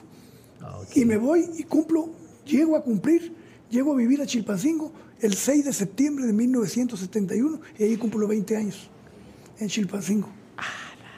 Estaba repatojo. Sí, repatojo. Segundo año de derecho. y se puede, en ese entonces había, se puede por hacer haber estudiado aquí el primer semestre o el primer año, allá seguías al segundo, te dijeron no tienes que empezar de nuevo. Empecé de nuevo porque ah, los planes variaban un poquito, aunque sí habían algunas materias comunes, pero... Pero allá es muy distinto la, la, forma de, del, pues, más que todo en cómo, la, cómo integran los estudios de la facultad, ¿verdad? Sí, aunque te voy a decir una cosa, que, que los estudios universitarios de derecho en Guatemala están inspirados en los grandes juristas mexicanos. Ah, el, libro de texto, un libro de texto que estuvo vigente cerca de 100 años en la materia más importante del primer año de derecho, que es Introducción al Estudio del Derecho, es el libro famoso de Eduardo García Maínez, un mexicano. Sí, pues, o sea que era básicamente lo mismo. Ah, pero el, el tema de la actualidad, la coyuntura que había en México, sí era distinta a la de Guatemala, ¿verdad? ¿Cómo era, México en aquel entonces? Era, distinta, pero acababa de pasar una tragedia en México cuando yo llegué. ¿Ah, sí? Yo llegué a vivir el 30 de junio, mientras empezaban las clases el 6 de septiembre. Tuve dos meses con mi papá viviendo. Y el 10 de junio de ese año que llegué, había habido una matanza de estudiantes por parte del gobierno. El presidente era Luis Echeverría, que por cierto acaba de cumplir 100 años, y contrató matones civiles y reprimieron y hubo una matazón de estudiantes. Entonces estaba muy tenso el país y había guerrilla. Y, para acabarla, había guerrilla al estado que me voy a vivir. Ah, la gran chucha, o sea que estabas en peores condiciones que cuando estabas en Guatemala. Y llego a meterme a política universitaria. Ah, la gran, o sea que saliste del fuego para caer a las brasas. Y, y corrí riesgos tremendos, estuvimos a punto de expulsarme de México, del país porque me, fui candidato a, la EU. y, entonces, pero... O sea, ya traías el tema político estudiantil ahí, eh, en, pues, o sea, desde el inicio de tus estudios. Y busqué Guerrero porque era el estado que conocía más a mi papá, pero me hubiera podido ir a Michoacán o a un, estado más tranquilo. Pero en, Guerrero estaba la guerrilla de Genaro Vázquez Rojas y la, la guerrilla de Lucio Cabañas. Y entonces eh, llegué a vivir en un estado con efervescencia política tremenda. El año que llegué, el año siguiente que llegué, tumbamos al rector y pusimos un nuevo consejo, hicimos un relajo en la universidad. es que mira que... La inmadurez, ¿verdad? Y la juventud y la, inquietud de la juventud. ¿Cómo, cómo, cómo, cómo se parecen nuestras vidas? Porque yo ahorita que estoy escribiendo mi libro y alguien me está ayudando a escribirlo, yo le contaba cómo entré a la Universidad de San Carlos, o sea, todo que cuando yo entré a la Universidad de San Carlos, porque yo entré a estudiar comunicación social, ahí eh, eh, publicista, ahí en la Universidad de San Carlos, fue la primera vez que hubieron examen de admisión. Habían exámenes de vocación, como vos decías, ¿verdad? Donde te decían que podías estudiar. Pero yo siempre dije, yo no voy a estudiar lo que mis cuates es porque yo soy contador público. Entonces, eh, no me voy a estudiar administración y auditoría, sino quiero estudiar comunicación y quiero ser publicista. Gracias a Dios, porque sí realmente es lo que, lo que a mí me gusta. Fíjate, es mi, es mi mero rollo. Pero me fui a hacer mi examen de admisión y pierdo. Ah, la aranchucha, y habían tres oportunidades. Me fui a hacer la segunda, pierdo con, la, con el mismo punteo, fíjate. Entonces yo dije, no puede ser posible. Entonces vengo yo y le digo, mi cuate, vos anda, examinate en mi nombre, mando a, a, mi mejor cuate del colegio a que pusiera mi nombre y se fuera a examinar porque yo quería ver si ahí no estaban sorteando en, eh, el poder entrar a la universidad. Y entonces viene mi cuate, se fue a examinar y pierde con el mismo punteo con el que yo había perdido las primeras veces. Entonces dije, ah, no, entonces está muy raro. Cuando estábamos viendo las notas que las pegan en, en la universidad, y yo me había dado cuenta que había perdido, ahí habíamos como 60 también alegando de que habíamos perdido y ya habíamos perdido las tres veces. Recuerdo yo que nos fuimos allá a, a, la asociación de estudiantes, ellos no nos pudieron ayudar, nos fuimos a buscar a Jorge Mario García, el de la EU de la San Carlos. Me acuerdo, que él se fue con nosotros allá a comunicación. Muchas se inscribieron. No, es que mira que ya estamos con los exámenes de admisión, no se puede, que no sé cuánto. Entonces, muchas me, nos dice Jorge Mario, vamos a tomar el edificio. Y la, yo no llevaba ni, ni siquiera ni siquiera era estudiante de la universidad y yo ya estaba tomando edificios. tomamos el edificio de bienestar estudiantil y tomamos el edificio donde se reunía la comisión paritaria, no sé qué, para que nos inscribieran. Al final hicimos, me acuerdo yo que, que, hasta pusimos, eh, eh, fuimos a sacar a los estudiantes de, las clases y, tomamos el control del edificio y, del otro lugar y nos llamaron a una reunión donde yo fui a hablar y dije, miren que no puede ser, a mí con que me den mi, eh, mi revisión de examen, con eso me conformo. Si no me quieren inscribir, no me inscriban. Pero por favor, denme mi revisión de examen. Yo quiero saber por qué pierdo. Al final dijeron, no van a decir nada, los vamos a inscribir. Y nos inscribieron a los 60 que andábamos haciendo clavos en ahí en la universidad. Y ¿sabes qué me dijeron los de la asociación?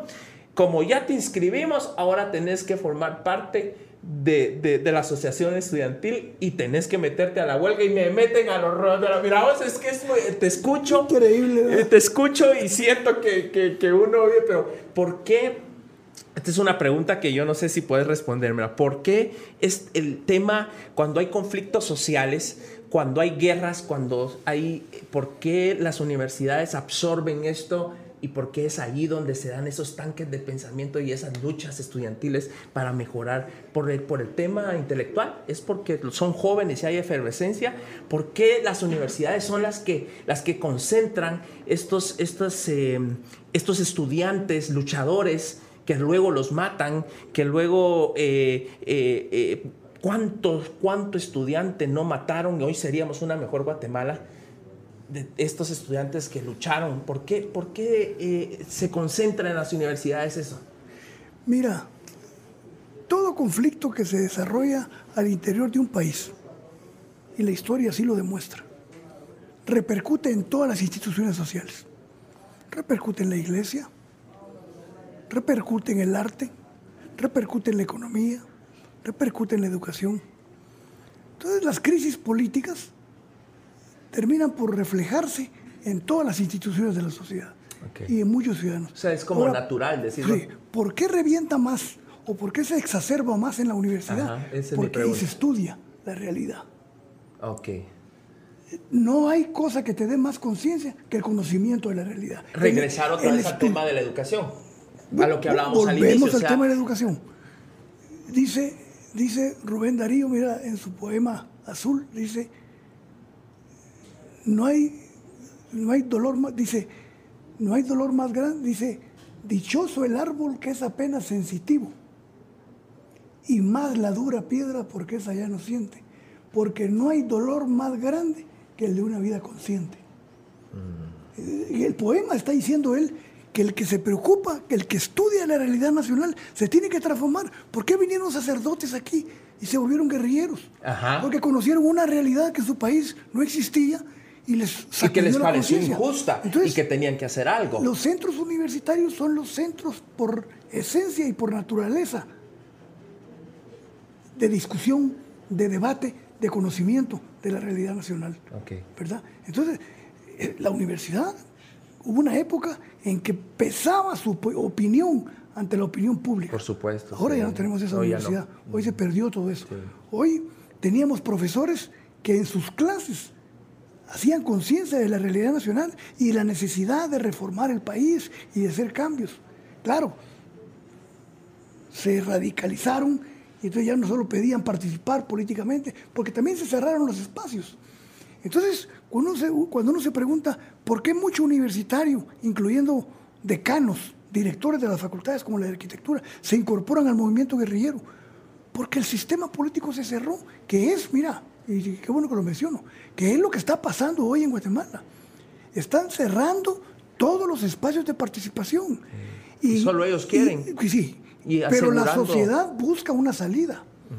Y esa salida no necesariamente es una salida democrática. Por eso tienen que tener mucho cuidado con lo que están haciendo. Por eso yo, hay una entrevista ayer decía, ojalá que nos escuche el Tribunal Supremo Electoral y que se dé cuenta la gran responsabilidad que tiene. Puede ser que sea esta elección la última elección democrática. Y vamos a una confrontación. Por eso el papel tan importante del árbitro electoral en estos momentos.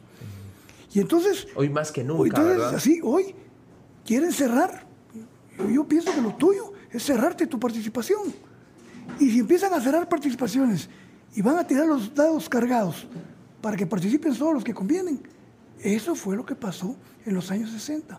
Se cerraron todos los espacios y las juventudes y los profesores y los intelectuales se fueron a la guerra. no, no, no es posible cerrar la participación política en una sociedad, sobre todo en una sociedad tan desigual y tan confrontada como la nuestra.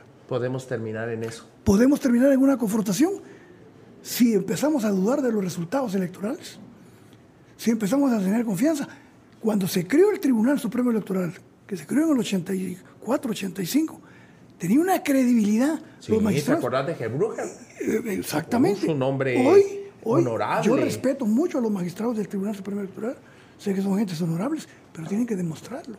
Eh, y, tienen que demostrarlo. el momento de hacer algo por el país. En un proceso electoral en que las instituciones están cooptadas, en que el ciudadano, en, qué, ¿en qué institución puede confiar un ciudadano hoy en Guatemala?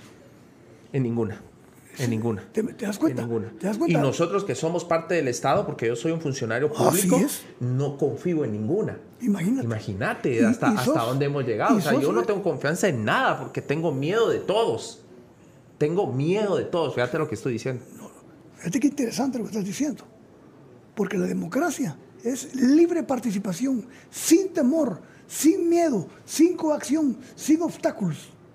La democracia es participación para optar a un puesto público o para elegir al que uno quiere en ese puesto público. Si esa libertad se coarta, corremos el riesgo de una desestabilización y una caída en una confrontación social que la vamos a pagar todos. Yo se lo decía hace poco a, la diputada Evelyn que estuvo con nosotros hace unos meses, que uno, uno, uno dice yo ya lo vi todo en Guatemala, ya yo creo que ya no vamos a llegar allá, ya hoy sí, ya llegamos y siempre hay algo peor. Y siempre hay algo peor, o sea, vemos cosas que nunca nos imaginamos, que, pasaron antes, que ya no creímos que ya no las íbamos a volver a vivir y hoy las estamos viviendo. Sí, porque la historia es cíclica, neto. La historia se repite, lo que cambian son los personajes, los acontecimientos y las fechas, pero se repite la historia. Cuando tú lees la historia económica mundial, la historia política mundial, te das cuenta que encuentras en la actualidad momentos que decís, esto es como que ya lo vivimos. Y cuando lees la historia, esto es como que lo estamos viviendo. ¿Por qué? Porque Interesante lo que está diciendo Alfonso por ti ahorita, amigos. O sea, es totalmente cierto. la historia es cíclica, cíclica, Se repite. Hoy estamos. ¿Y estamos condenados a volverla a vivir o podemos cambiarla? Los ciudadanos, depende depende de la ciudadanía, depende de que seamos apáticos y que nos quedemos en nuestra casa cómodamente viendo que las cosas sucedan. ¿Qué es lo que está pasando, presidente? Porque la gente tiene miedo. En este, exacto. en este momento, acuérdate, salimos a las calles, eh, hablemos de 2015, cuando todo el mundo salió, todo el mundo alegó, pero hoy no, hoy tenemos miedo. ¿Por qué? Porque hoy están utilizando las instituciones jurídicas para, para perseguirnos penalmente. Sí a los que más alegan, a los que más critican, a los que más dicen, nos están persiguiendo. Y aquel que tal vez no es funcionario público, eh, les eh, eh, hay, persecución económica. Sí, hay persecución en, todo sentido. Económica, laboral, política, social, artística. El proceso que está viviendo, ¿no? tenemos un deterioro total de las instituciones.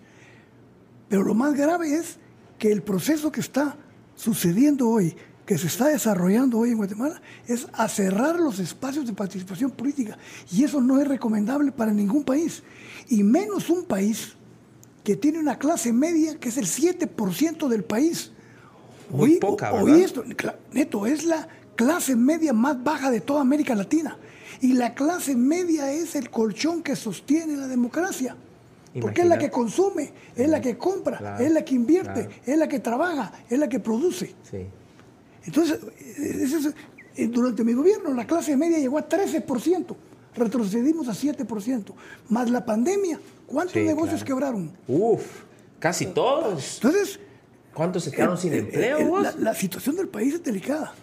La situación del país es delicada. Complicado. Y, y yo creo que en momentos tan difíciles, claro que la pandemia también vino Sí, no, nos, vino, a, meter en esto, pero, pero si hubiera sido bien manejado, Presi. Sí, sí. Es que si hubiera sido bien manejado, si hubiera habido un verdadero liderazgo, ¿me entendés? Sí.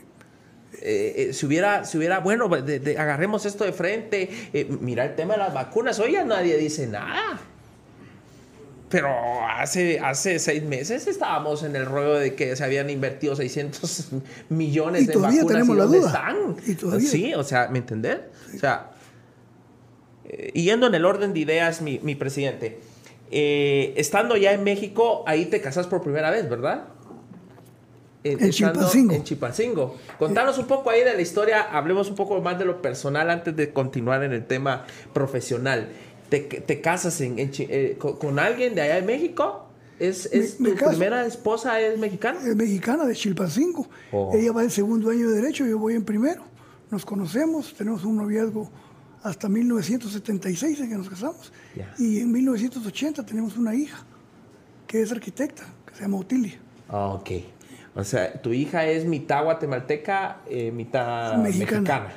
Ok. Eh, cuando te vienes para Guatemala, este, tu hija ya está, ya, ya, ya, era de cinco años, cuatro años, cuando ya te vienes después de haberte graduado. ¿Te graduaste en México? Me gradué en 1977 de abogado y me voy a la Ciudad de México al posgrado en economía en la UNAM a terminar, a hacer estudios de economía durante tres años. Y ahí saco un posgrado en economía. Ah, y regreso, regreso a Chilpancingo a pagar la beca. Porque la universidad... O sea, te graduaste de Derecho de abogado con beca. Sí, lo que pasa es que pasa en una situación.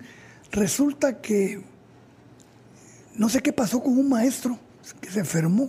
Creo que era un maestro de Querétaro que daba economía política a uno. Y yo iba en cuarto año y el mejor estudiante de economía era yo en derecho te, daban un curso de ah, economía. Y entonces me pregunta el director si me puedo hacer cargo para terminar el semestre con los alumnos de, de, ¿Como, ¿Como catedrático? Sí, siendo, estudiante. Siendo estudiante de cuarto año. Y yo le dije que sí. claro, pues, era una oportunidad. Pues. Sí, es una oportunidad. ¿Y te iban a pagar por eso? Claro, yo fui contratado y me dan, la, me dan la clase. Pero en ese tiempo salen becas para la UNAM y veo que en la convocatoria de las becas sale que hay becas, hay tres becas para la universidad en economía. Y opto, me meto en un examen de oposición y obtengo una beca por la Universidad de Guerrero para estudiar en la Ciudad de México, en la UNAM. Entonces estudié del 78 al 82 la maestría y regreso a Chilpancingo a pagar. Esa beca. Esa beca, que lo tenía que pagar trabajando cinco años. Y me sucede la tragedia que me sucedió cerca de Chilpancingo. ¿Eso te hizo venirte para Guatemala, esa tragedia? No, me quedo todavía. Me, quedo en Guatemala, eh, doy clases con otro nombre. No, te, quedas en México. Me, quedo me voy a la Ciudad de México. Te vas a la Ciudad de México. Sí. dando clases. Dando te, clases. Te quedas dando clases. Doy clases, sí. Viviendo con tu esposa y tu hija. Ellos se incorporan después. ah, ok. Se, van para México. Se van para México. Después de, de, lo que te pasó, de, la, lo que te pasó en Chilpancingo, te vas para México. Luego ¿Qué pasa ahí? Eh, ¿Cómo es que decides venirte para Guatemala? Buena historia esta. Resulta que hay un congreso sobre administración pública que convoca el Instituto Nacional de Administración Pública de México, INAP, e invita a los INAP de Centroamérica. Y el representante, pues mire cómo es la historia. Cómo es la historia. Yo era parte del comité organizador del, del Congreso de Administración Pública, pero no era expositor, porque era un, maestro recién salido del horno, con muy poca experiencia. Básicamente organizador. Sí, pero en una mesa redonda iba a participar un economista hablando sobre la reforma del Estado. Y resulta que lo dejó el avión en Colombia. Y entonces me dicen, Portillo, entra a batear, hermano. ya que no, vino, no vino uno de los invitados, te toca hablar. Me toca hablar.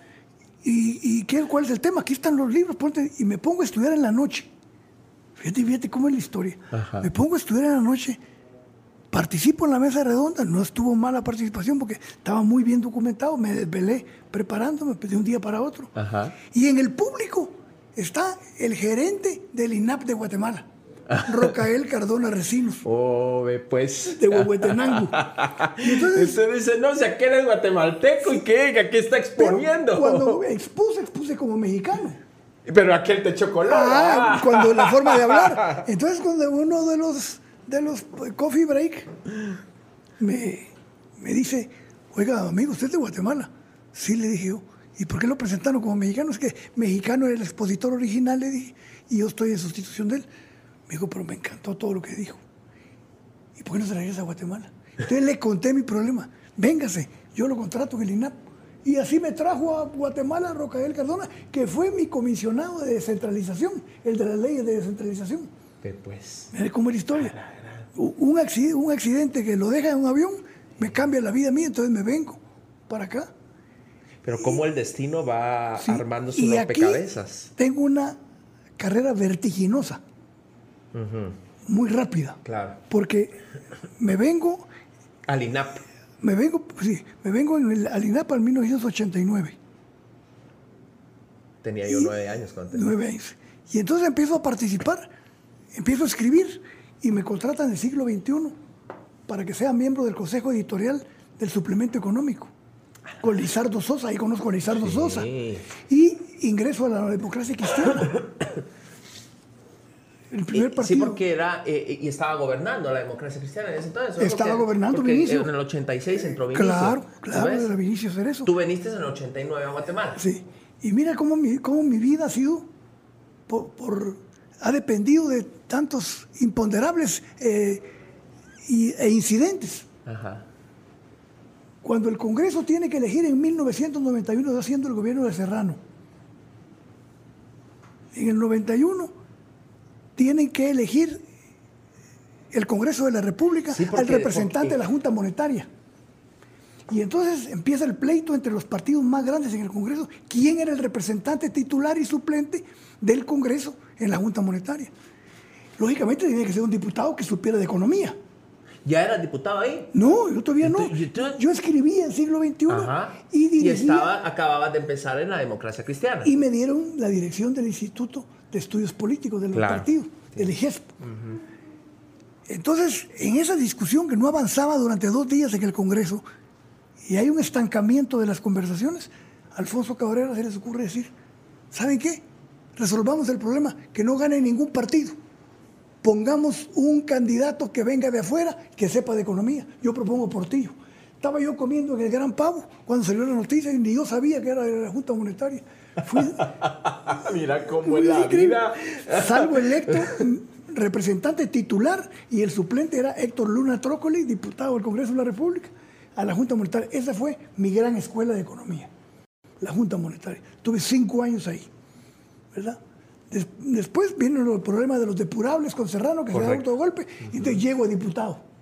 Entonces yo termino el periodo año y medio y no tengo un año de ser diputado y salgo candidato presidencial por el FRG, que no era el partido que me había llevado. El partido que me había llevado era la, democracia la cristiana. DC. La DC. Y otra vez, soy candidato presidencial porque no inscriben al general Ríos Montt y no les quedaba más que agarrar una, carta, una cara nueva.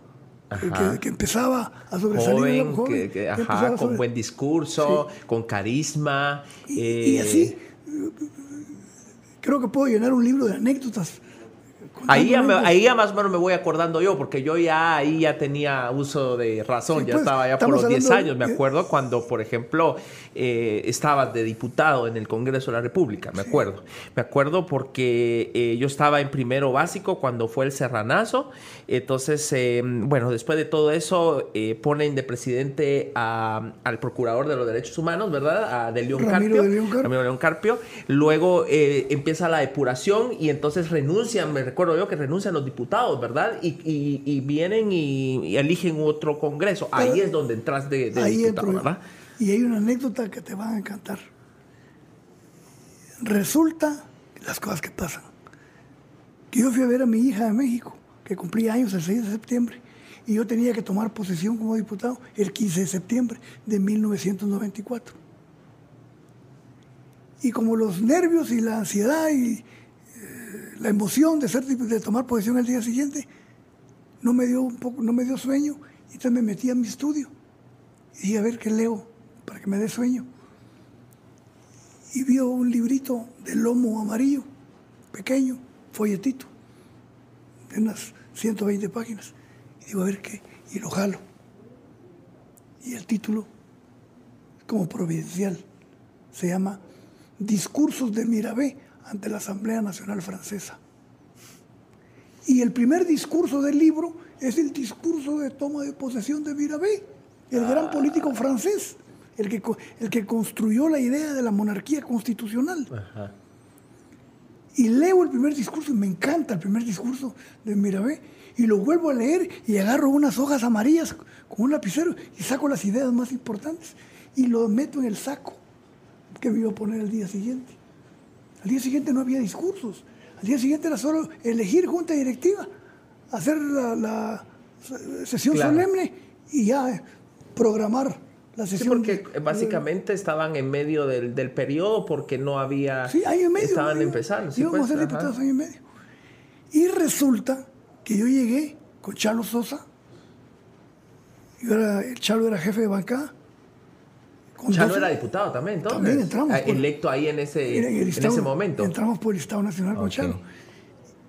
Resulta que pide la palabra Gabriel Orellana, que después fue mi canciller, un brillante. Esa, ese congreso de año y medio, si te menciono los nombres, tiembla la mesa de, de la calidad de gente que había. Ah, Jorge Skinner Clay, Villagran Kramer, sí.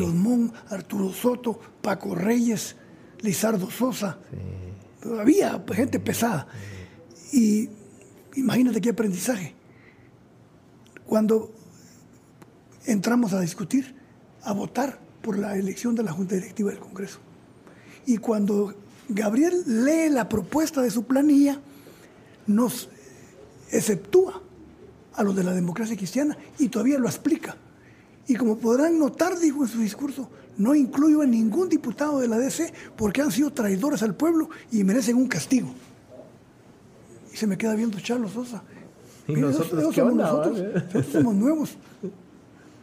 Respóndale, dije, porque usted es jefe de bancada. Yo no me meto en esto, me dijo Charlo. Eh, eh, el primer día en el Congreso. Y suena el teléfono de la curul. Y me habla Alfonso Cabrera y me dijo, Oiga usted, que no van a decir nada, vio lo que nos dijo siempre. ¿Y qué podemos hacer? Respóndale algo. Bueno, pues le dije yo, ¿y por qué? ¿Y qué respondo? Dije yo. Y me acuerdo del papelito. Y saco el, discurso de... saco el papelito del Mirabé y lo aplano, porque estaba arrugado, estaba doblado en tres partes. Lo aplano y dije, bueno, hoy sí vamos a ver cómo, de qué cuero salen más correas dije, me tengo que echar el discurso adaptado a lo que está viviendo Guatemala. Claro. Y me voy echando un discurso de 17 minutos que fue interrumpido nueve veces a aplausos por todo el Congreso y por todos los ministros. Estaban haciendo un presidente. Estaban haciendo un presidente. Valladares me dijo, Imagínate, terminó, vas para presidente. Eh. Me dijo, cuando, cuando terminé el discurso. Porque me pasé llevando al general Ríos Montt también, que cuando aplaudía a la gente de las, las frases que yo decía, que no eran mías, la desarrollaba yo, pero la idea central era de Mirabé. El general hacía así y lo enfocaba a la televisión. Cuando la prensa me entrevista y me dice cómo preparé uno de los mejores discursos que se han oído en, Guatemala, en el, pleno. le dije yo, es Mirabé. ¿Quién? Mirabé, el político francés, ¿cómo así? Y no había Google en ese entonces para ir a buscar a Mirabé, muchachos. nadie sabía quién era Mirabé. Entonces, entonces me dice Chalo, ya deje de estar hablando de Mirabé, hombre, déjelo, ya pegó el discurso. usted, aclarando, usted, usted, aclarando, usted dice que es suyo. lo que es leer, lo que es documentarse. ¿Qué demuestra eso? Que los discursos no son originales de nadie siempre han sido dichos por alguien más antes, son los que son de buscar. Era lo que tú decías, de que todo es cíclico, ¿no? Todo es cíclico. Todo se repite. Todo se repite. Y, hablé. y solo lo pones en la coyuntura del momento. Y lo que repetí fue aplicado a Guatemala el discurso de Mirabé. Fíjate las anécdotas. y ahí ya, empezó. Eh, Te empezaron a echar el ojo. Ya empezaron, Te a, empezaron echar, a echar el ojo. Bueno, a, los, a los 11 meses de ser diputado ya soy candidato presidencial. Por el FRG. Por el FRG. ¿Cómo es entonces que, que, que, en ese momento no dejan participar al general Ríos Montt y, y, tú estabas en otro partido, ¿cómo, ¿cómo te toman en cuenta o cómo, cómo, cómo, empieza ese acercamiento? Sí, mira, la, la, la, realidad es que después de ese discurso del 15 de septiembre y otros discursos posteriores que me fueron perfilando como un político nuevo, yo se rumoraba dentro de la democracia cristiana que el candidato natural del partido era Alfonso Portillo. Okay. Pero la cúpula no se puso de acuerdo y le dio la candidatura a Fernando Andrade Díaz Durán, es canciller de Mejía Víctores. Entonces viene Chalo me dice, mire usted, yo estaba feliz porque estoy a ser pelo lindo, ¿no? Pero lindo. Sí, ¿verdad? Entonces la democracia cristiana lo escoge a él y escoge a Chalo de vicepresidente. Ah, y entonces vengo yo, Chalo le dije, yo, ya no me conviene quedarme en la democracia cristiana. Y el primer contacto, cuando renunciamos públicamente un día, ¿quién crees que fue el primero que me mandó un mensaje que quería urgentemente hablar conmigo? Álvaro Arzuiri Me, me mandó, me mandó. Eh, Álvaro Arzú estaba. ¿En qué estaba en ese entonces? ¿94? ¿Alcalde? No, no era alcalde porque había sido candidato presidencial que había perdido. Claro, si vos, si, vos competiste contra él. Claro. Es cierto. O sea, él te quería jalar para el PAN. Él estaba organizando su campaña. Por supuesto. Y fui yo. Fue la campaña que él ganó. Y, quien me llevó fue don Fraterno Vila. Ok. Ah, la verdad. Y ya me habían visto en entrevistas, ya habían leído mis artículos y mi participación en el Congreso. Sí. Entonces, bueno, son detalles que no vale la pena mencionar hoy, pero no fue una relación cordial no hubo empatía ni simpatía. Y me ofreció la mejor posición a mí, que era la tercera del Estado Nacional, pero a toda mi gente la pandaba a segundo lugar. Es que con usted termino de cerrar el círculo, me dijo, para ganar. Sí, le dije, pero yo tengo gente que se vino conmigo, que renunció a la DC, y si ellos no están en una posición que les permita reelegirse, yo tampoco acepto. Pues no podemos hacer nada.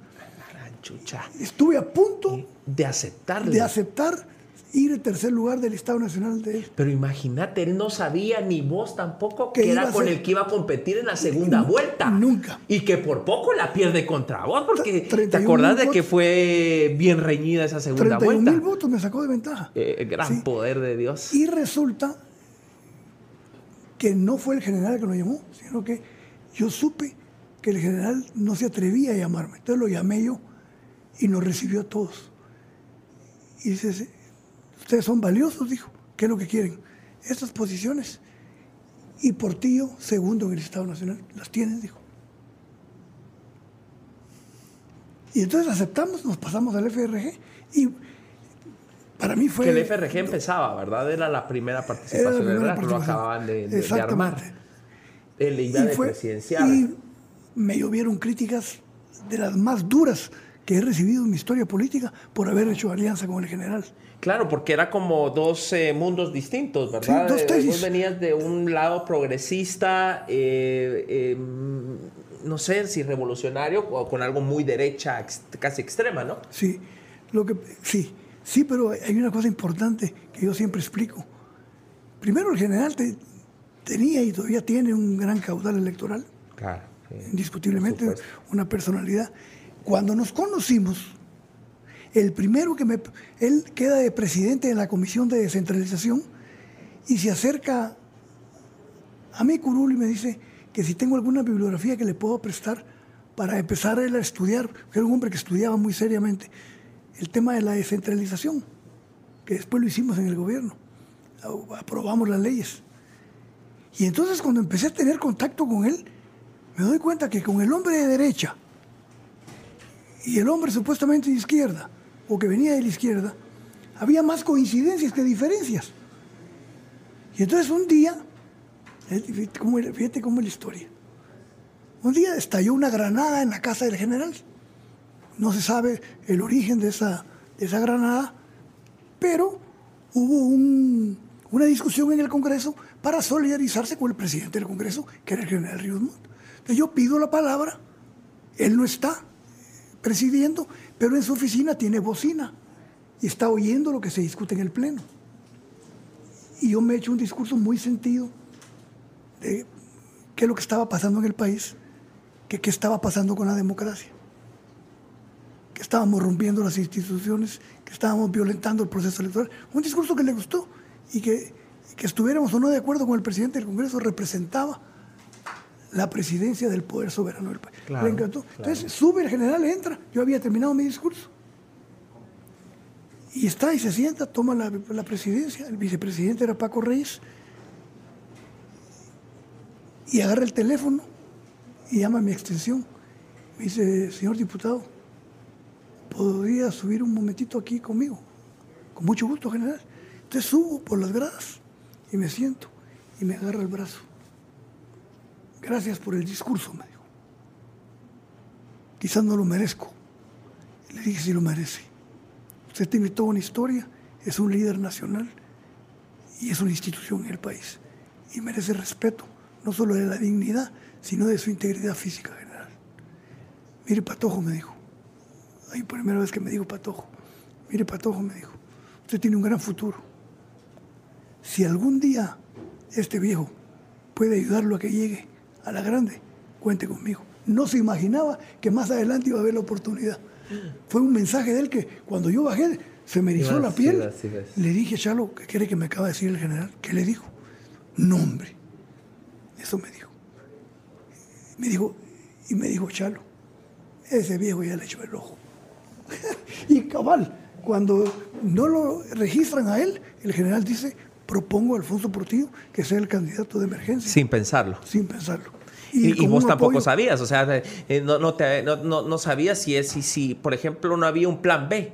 No hubo un plan B. Eh, fue en el momento en que no lo dejan a él, él menciona tu nombre o ya lo habían platicado así, mira, si no me dejan yo voy. Yo, ya ves que cada cada determinado tiempo a todos los que somos araganes para el deporte nos da porque vamos a iniciar tal fecha. Hay que ir a comprar playera, short y Tus tenis. y entonces me fui. Tu reloj para medirte. entonces voy con, voy con mi piloto, don Luis Mejía, ya que en paz descanse. Voy y yo no tenía celular. Lo que tenía era aquellos aparatitos. Viper. Viper.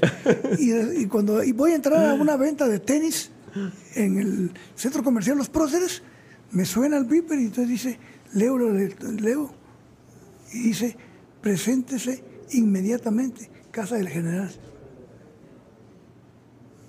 Bueno, vamos a ver los tenis, don Luis, le dije Y vamos ante el general. Pero antes de que empezara a, a medirme el primer par de zapatos, otro mensaje. Se necesita urgentemente su presencia. Y le acababan de negar la inscripción. Entonces le dije yo a don Luis que por poco choca cuando le dije, Ah, ¿Sabe quién le va manejando usted, don Luis? Le dije, al próximo candidato a la presidencia del FRG. No, hombre, me dijo, ¿cómo? Yo lo intuí por los mensajes y cuando llegué estaba todo el Comité Ejecutivo Nacional con el Consejo Político y se pararon, se pararon todos y empezaron a aplaudir. Yo no sabía por qué. Bueno, en ese momento ya. Y yo, yo, tenía la Ya lo habías intuido, sí, pues, claro. Y entonces, y ahí salgo candidato presidencial y por poco ganamos las elecciones. Claro, fue eh, impresionante porque fue muy reñido. Fue muy reñido por poco y Álvaro Arzú se queda otra vez. Sí, imagínate que Álvaro Arzú saca en la primera vuelta saca 36% y yo salgo 22%. Cuando yo salgo de candidato presidencial, el porcentaje de conocimiento que tenía la población sobre mí era 2%. Claro. Y llegué a 22%. Prácticamente nadie. Y llegué en dos meses a 22%. ¿A qué se debe eso? ¿Qué fue? Porque yo, yo podría pensar, primero, el carisma de Alfonso Portillo. En aquel entonces e, e, es, es, bueno, que aún lo tenés. Tu discurso, tu conocimiento, tu forma en que, en, tu forma romántica en la que enamorabas a la población, porque yo eso ya lo viví. Yo voté por vos, te cuento que te dije, mi primer voto fue por, por, por tu persona eso fue lo que, lo que realmente hizo que, en tan poco tiempo, cuando no habían redes sociales, cuando no, no te volvías viral como hoy, porque hoy haces un tu buen video, una tu buena foto y pues te vas para arriba, pero en aquel entonces no había nada de eso. ¿Cómo enamorar en tan solo dos meses para que incluso por poco y le quitabas el lugar al que le tocaba ser presidente de Guatemala? Yo creo que confluyeron varios factores. Uno, el peso político del general. Indiscutiblemente. Un hombre que había encabezado el Frente Nacional de Oposición en 1974 y había arrasado y le habían robado las elecciones. ese hombre tiene, un caudal electoral impresionante. O sea, si no hubiera sido tú, él hubiera sido presidente. Si lo hubieran permitido, Yo creo que sí. si a él lo hubieran dejado participar, él, él, en esa hubiera sido presidente. Así es, sin duda. Ok. ¿Cuál otra más? Segundo, una organización del partido claro, por supuesto. El FRG era una máquina, era una un máquina. tractor. Sí. se necesitaba un candidato que refrescara el ambiente nuevo. Y ahí pegaste. Y ahí pegué yo. Sí, pues. ¿verdad? Y después del complemento mío con él, nos complementamos en el discurso. Y a la gente le pareció muy atractivo. Sí, sí, sí. Un, un hombre, en su caso, con un hombre relativamente Con un discurso muy bueno. Sí, Sí. Y sí. con un hombre joven, con un discurso también muy bueno. Y, y pegó im- impresionantemente. Sí, sí, es increíble cómo, cómo se entretejen los destinos, ¿verdad? Para poder alcanzar, eh, eh, eh, lograr lo que en algún momento ya está para alguien, ¿no? Sí. Y hay una cosa más importante, Neto, que muy poca gente sabe. Cuando viene la segunda elección, en la que Arzú ya va a entregar, Arzú ya va a entregar la presidencia, y vienen las elecciones, el candidato del FRG no era yo. Ciertos miembros del Consejo Político ya habían propuesto una persona que me sustituyera a mí, no estaban de acuerdo con mi discurso, ni con muchas cosas mías. Y él se impuso la voluntad del general. Y le dijo, el candidato se llama Alfonso Portillo y me, casi me impuso en la cúpula política del partido para que fuera de nuevo el candidato, que fue cuando gané. Porque él intentó volver a querer participar No, en en esa vez ya no. No, él ya no? estaba convencido de que su papel estaba en el Congreso. Y, y para mí, el general, le tengo un gran cariño. Teníamos una relación como de padre a hijo. No discutíamos los temas, esto es muy importante, Neto. No nos metíamos a discutir en nuestras diferencias, en las cosas en que pensábamos distinto. Hablábamos en lo que estábamos de acuerdo. Y generalmente las discusiones y los acuerdos nunca avanzan porque se Cuando se empantanan construyen. en cosas que no van a ponerse de acuerdo nunca. Claro. Entonces, los proyectos políticos tienen que caminar con base a consensos y con base en acuerdos sobre los puntos que sí están de acuerdo, aunque sean pocos, pero que sean importantes para el país. Que no sean todos, pero que sean los más importantes para el país. Entonces, con el general teníamos claridad que había que abrir la economía, que había que descentralizar el Estado, que había que hacer una reforma fiscal, que había que hacer una reforma financiera. En los puntos nodales del programa de gobierno coincidimos completamente. Y tuve el apoyo de él como presidente del Congreso los cuatro años de manera indiscutible e incondicional. Jamás me puso condiciones. Respetó la institucionalidad del Poder Ejecutivo.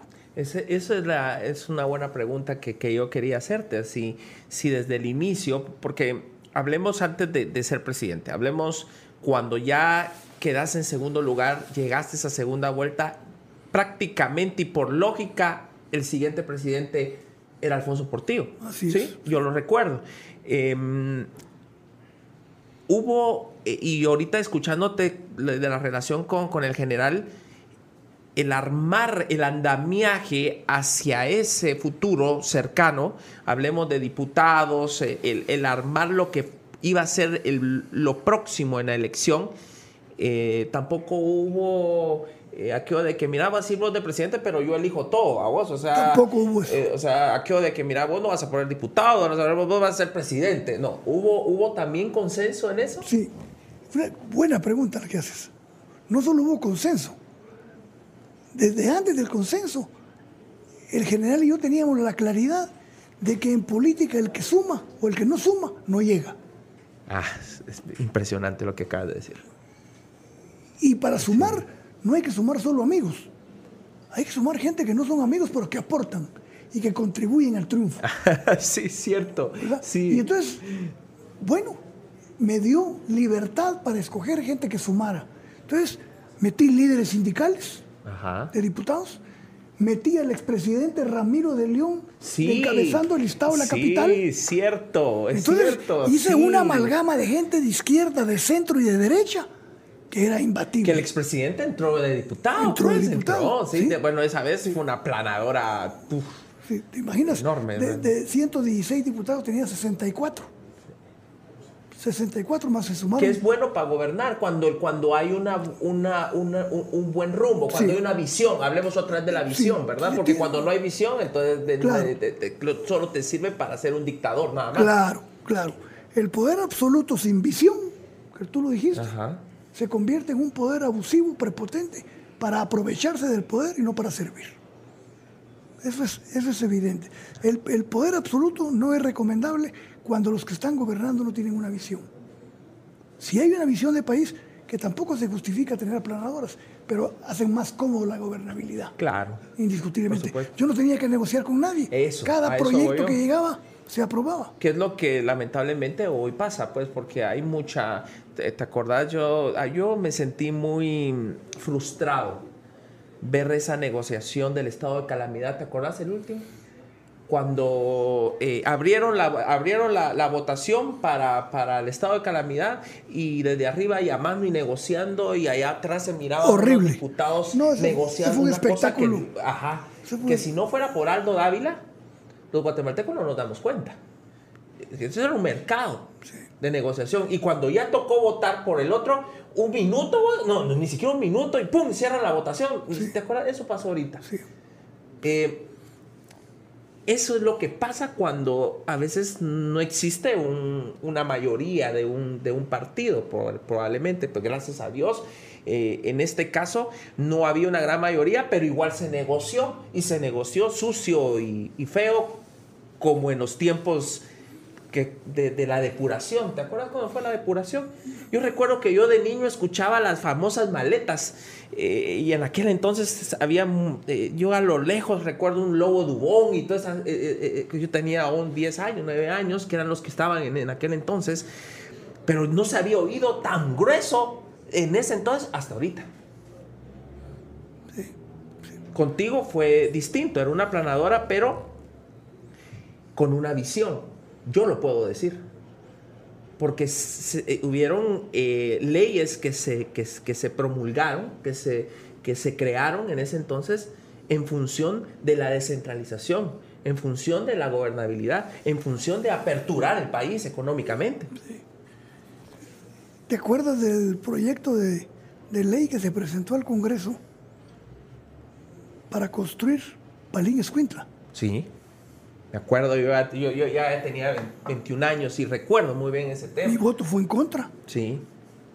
Y hoy se repite con la carretera Escuintla Puerto San José. Sí, es cierto. La misma tónica y el mismo expediente, Sí. con dinero de por medio. Yo me acuerdo que se me acercó un diputado, me acuerdo perfectamente quién es, pero por respeto no menciono su nombre.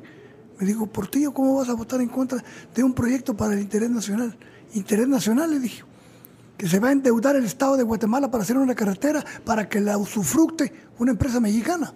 El mismo, y la, y la misma empresa usufructa hoy, o va a usufructar la carretera Escuintla, Puerto San José. Vuelve a pasar lo que tú decís, se repite Ser lo lo cíclico. cíclico. Pero antes, incluso durante las dictaduras, no circulaba tanto dinero en un Congreso de la República Como hoy. hoy. Como hoy. Hoy, Como hoy. hoy sí hemos llegado, como decís, eh, pensamos que no, no vamos a llegar ahí. Y- pues, y tú- y hay algo ser peor, hay algo peor. hay algo peor. Hasta que te revienta, ¿va? Sí. Hasta que se revienta Sí. la pita, tanto se jala y se estira que se rompe. Pero el rompimiento de las instituciones, el deterioro institucional, es lo que más daño nos ha hecho. Porque lo que no. Fíjate, fíjate cómo es la historia. La historia es un péndulo, neto. Va y viene. ¿Qué es lo que no han pensado muchos? que no les importa que se viole el Estado de Derecho en Guatemala. ¿Qué, significa Estado de Derecho? En primer lugar, y lo dicen los grandes teóricos desde John Locke, Thomas Hobbes, Montesquieu, Tocqueville, todos, el primer principio del Estado de Derecho es la división y la independencia y el De los respeto poderes. de los poderes del Claro, Estado. por supuesto. Y que, que- que Está es roto el, en el- pilar fundamental de la República, ¿verdad? Exactamente, está roto. Que la ley es general para todos, está roto. Que la ley es irretroactiva, por lo tanto tiene que tener certeza de la ley, roto. La independencia en las instituciones del Estado, roto. Ahora, entonces, tú podrás decir, porque tenés- tengo todo el poder, puedo hacer lo que quiera con todo el poder. Me puedo, decía Mao Zedong, las bayonetas sirven para todo menos para sentarse en ellas. Mucho cuidado con el poder absoluto. ¿Por qué? Porque el poder absoluto tampoco es absoluto en el tiempo.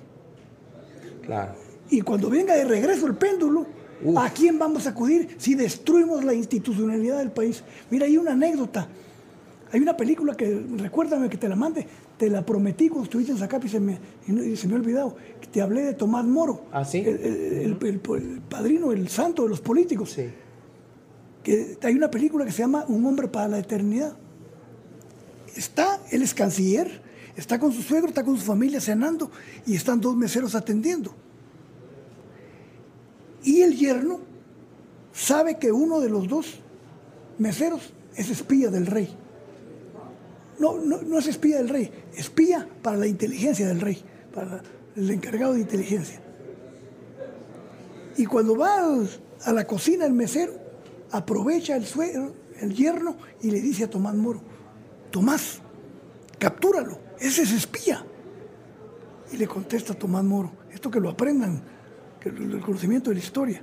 Esto es real. Mientras no tenga una prueba fehaciente de que es espía, puede seguir siendo espía y no puedo condenarlo porque tengo que respetar su derecho. Claro. ¿Que qué derecho le dice? Tan tiene derecho él como lo tiene el diablo, le dice Tomás Moro. Si el diablo estuviera aquí y siendo diablo, yo sé que es diablo, pero no le veo una falla, no puedo procesarlo ni puedo capturarlo hasta que no tenga la prueba. En, cambio, tú le dices, te pasarías por encima de todas las leyes para acabar con tus adversarios. Yo sí, le dice, yo si tuviera el poder que tú tienes, paso por encima de la ley. Y entonces le contesta a Tomás Moro. Y cuando la ley venga de regreso contra ti, ¿a quién vas a acudir?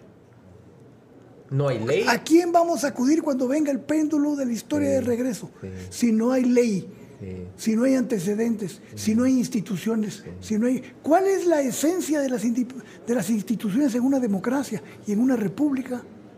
Neto, la independencia de los poderes fácticos, tanto independencia del poder político como del poder económico. ¿Y qué institución confía hoy el pueblo de Guatemala? ¿A quién puede acudir cuando ve en peligro su propiedad, su vida, su integridad, su libertad? En nadie. Y no hay peor cosa que cuando se pierde la confianza. Confucio tiene una anécdota que tienes que tenerla presente siempre. Le pregunta a un alumno, uno de los 82 alumnos le pregunta a Confucio, maestro, dime tres características para que haya estabilidad y la democracia se fortalezca muchos soldados, la número uno, muchos alimentos, la número dos, y confianza del pueblo en su gobierno. Y se le queda viendo el alumno y le repregunta, y si hubiera que prescindir, si tuvieras que sacrificar una de esas tres características, ¿cuál sacrificarías?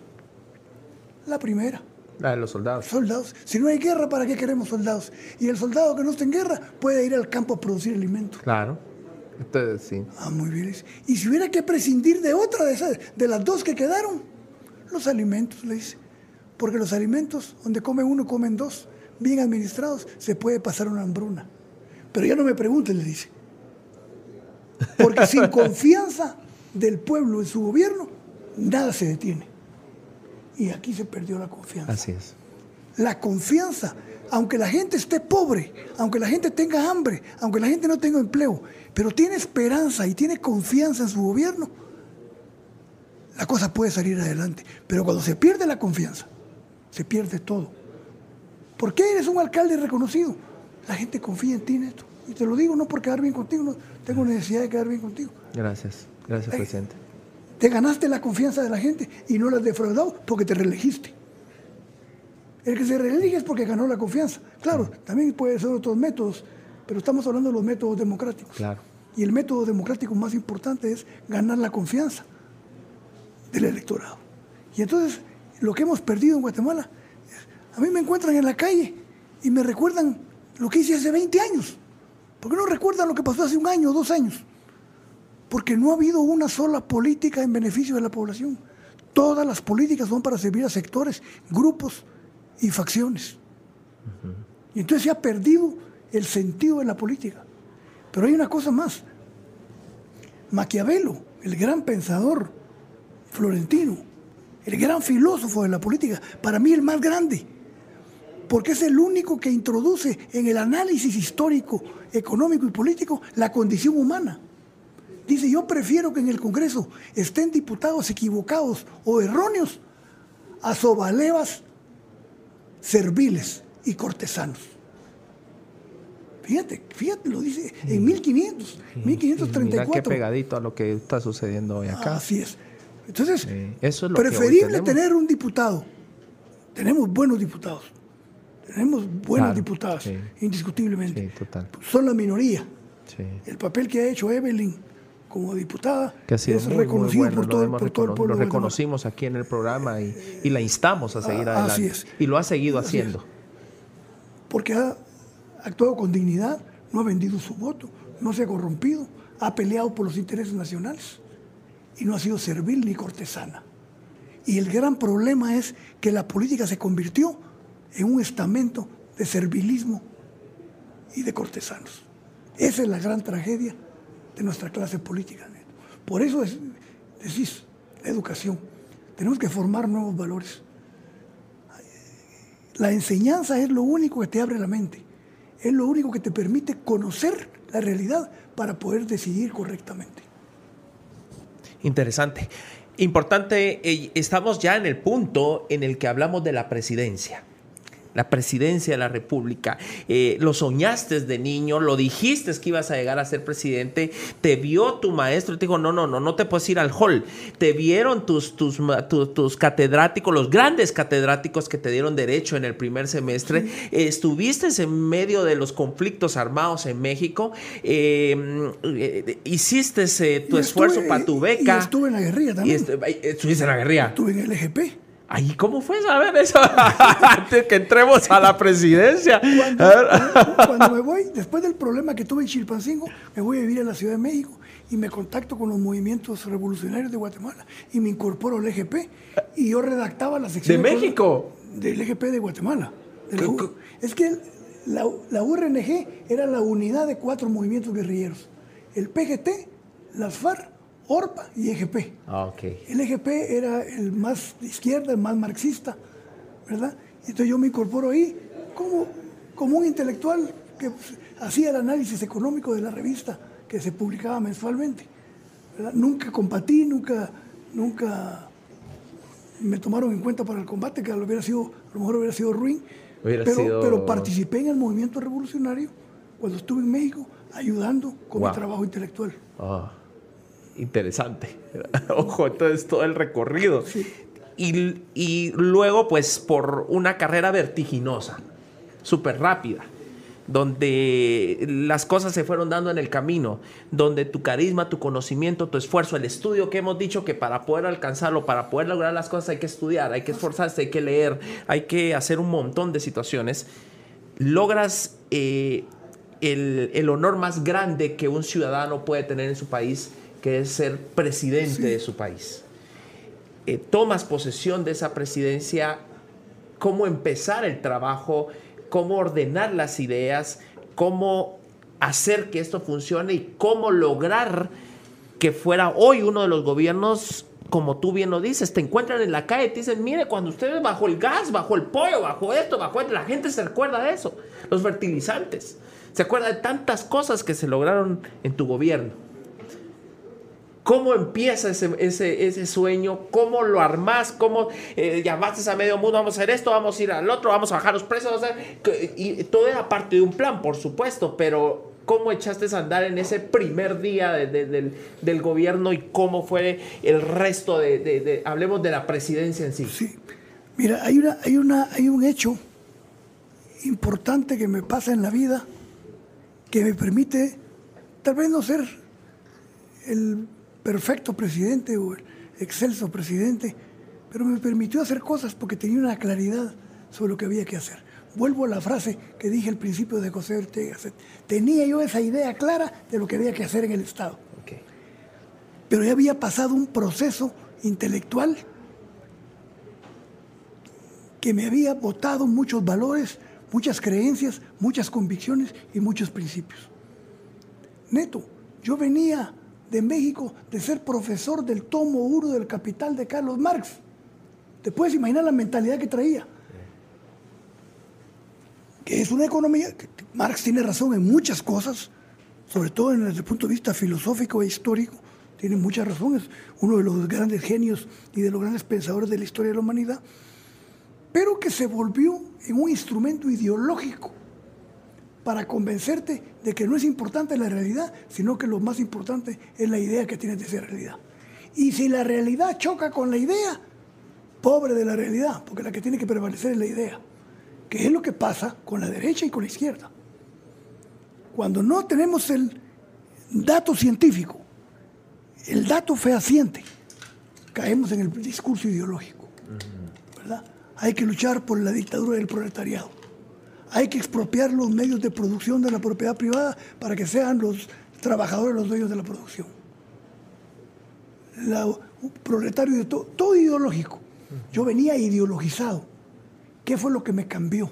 Y me hizo poner los pies sobre la tierra de que o estudio economía positiva o estudio economía ideologizada.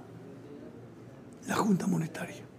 Ah, los cinco años en la Junta Monetaria es estar discutiendo el pulso de la economía nacional, es estar discutiendo las grandes variables macroeconómicas del país, es estar preocupado por la estabilización, por el crecimiento, por la distribución, por la deuda pública, por mantener las tasas de tipo interés, de Exactamente, por los macroprecios.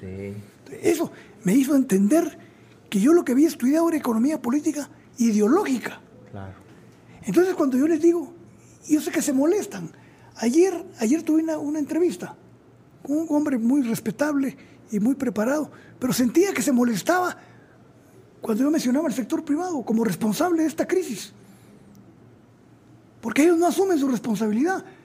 Es fácil echarle la culpa a los políticos, pero ¿quién financia a los políticos? ¿Quién compra el Congreso? ¿Quién compra los partidos? ¿Quién financia los partidos? ¿Quién está de ministro de Economía hoy? ¿Está un hombre que defiende los intereses de la población o los intereses de su sector perteneciendo al SCACIF? ¿A quién va a representar González Ricci?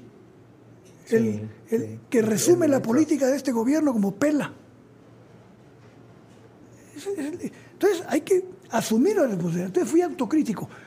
Yo fui autocrítico primero. Primero me tengo que quitar esa cárcel ideológica que tengo que me hace creer que todo lo voy a resolver con recetas económicas y con modelos económicos. Con teoría. Y con teoría. No, la realidad es una cosa y la teoría es otra. Y entonces entendí por qué les molestó mucho mi política. Porque mi política no se sujetaba ni a un planteamiento de izquierda ni a un planteamiento de derecha. Liberar la economía y enfrentar los monopolios no tiene que ver ni con la izquierda ni con la derecha. Es, es libre mercado. Y, eso es muy capitalista, pues, el libre mercado. Exactamente. Entonces dice, por ti yo no que de izquierda. Y hablando de libre mercado, de ley de competencia. Pues sí, pero la gente lo vivió se reflejó. Aumenté los salarios sin consultar con nadie. Entonces, primero fui libre para tomar la decisión. Ya sabía qué es lo que tenía que hacer. Pero ¿con quién lo vas a hacer, Neto? La gran pregunta es, ya tenés claridad, tenés los puntos, tenés el desarrollo de tu programa, de qué es lo que vas a hacer. Una cosa importante, Neto, porque un día puedes ser presidente y te vas a acordar de esto. En tu programa de gobierno no trates de meter todo, porque terminas por hacer nada. Mete lo más importante, lo esencial, lo prioritario. Un día le pregunté a un político español cómo los partidos políticos en la transición democrática española se habían puesto de acuerdo en 20 días. ¿Cómo es posible que con tanta antagonismo y tanta contradicción se pusieron de acuerdo en 20 días? Y me contestó, yo era presidente. Presidente, me dijo, solo nos basamos en lo que es esencial, no en todo. Entonces, no vas a cambiar un país en cuatro años, pero puedes tocar lo esencial. Entonces, ¿qué era lo esencial? ¿Qué era lo, número uno para mí? Lo número uno para mí es que la gente tuviera acceso a los productos esenciales de la canasta básica. Y si teníamos una economía cerrada, manipulada, manejada por monopolios, había que romper ese monopolio. Y me enfrenté con los más grandes, no me enfrenté con los chiquitos, no me enfrenté con la, el taller de reparación de bicicletas o la tortería de la esquina. Me enfrenté con los azucareros, con los cementeros, con los polleros, con los de fertilizante, con los de la cervecería. ¿Por qué? Porque había que demostrar que por primera vez iba a haber un presidente independiente de los poderes fácticos. A mí no me hicieron presidente ellos, a mí me hizo presidente el pueblo de Guatemala. Mira, eso es tan importante en la política, que te respeten. Claro que yo no, y otra recomendación para ti, no te enfrentes con el sector privado, pero que te respeten, respétalo y que te respeten, que respeten la institucionalidad. El presidente no es un monigote, y yo les demostré que no soy monigote. Y tuve que pagar consecuencias, asumí las consecuencias, pagué el costo y estoy satisfecho de lo que hice. Pero tenía claridad, pero viene el segundo paso. Tenía claridad, tenía la idea clara de lo que había que hacer en economía, lo que había que hacer en cultura, en política. El equipo.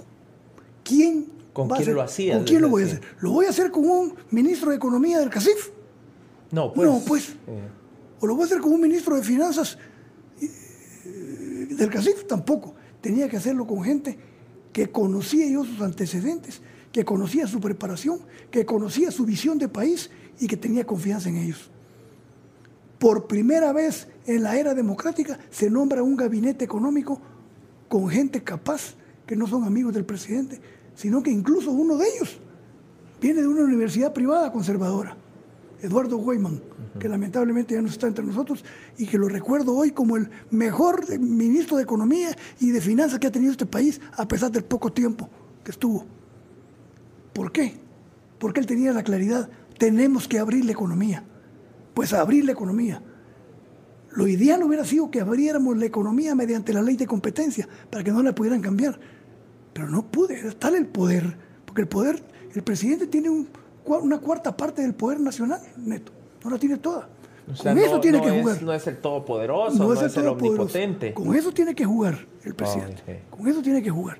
Entonces, pues si la sabes jugar bien, si puedes... Em, entonces, nombré ministro de Agricultura, un hombre que creía en apoyar a los agricultores pobres del país, que no tenían fertilizante, que no tenían aperos de labranza, que no tenían semilla, que no tenían crédito.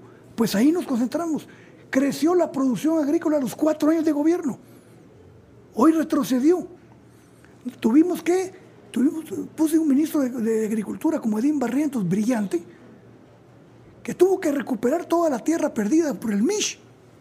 Claro, sí. Eso me tocó a mí. Eso me tocó a mí. Tenemos que recuperar la tierra para hacerla productiva agrícolamente hablando. Teníamos que tener un ministro de Finanzas que no estuviera sometido a los intereses y que pensara y que estuviera convencido de que había que hacer una reforma fiscal. La tasa tributaria la encontré en 10%. La tasa tributaria neto es la relación de los impuestos con el Producto Interno Bruto. Era de 10%. La llevé históricamente al 13% por primera vez. Abrí la economía y los obligué a competir. Bajó la pobreza. La clase media llegó a 13%. Hay un artículo de Alberto Torres Rivas que nunca fue, fui, nunca simpatizó conmigo en que dice, si, se, si el siguiente gobierno hubiera continuado el ritmo de crecimiento y de desarrollo, de crecimiento de la clase media, hoy tuviéramos una clase media cercana al 25%, que sería un hit en América Latina. Un hito histórico. Un hito histórico. Entonces, lo dice. Entonces, el equipo.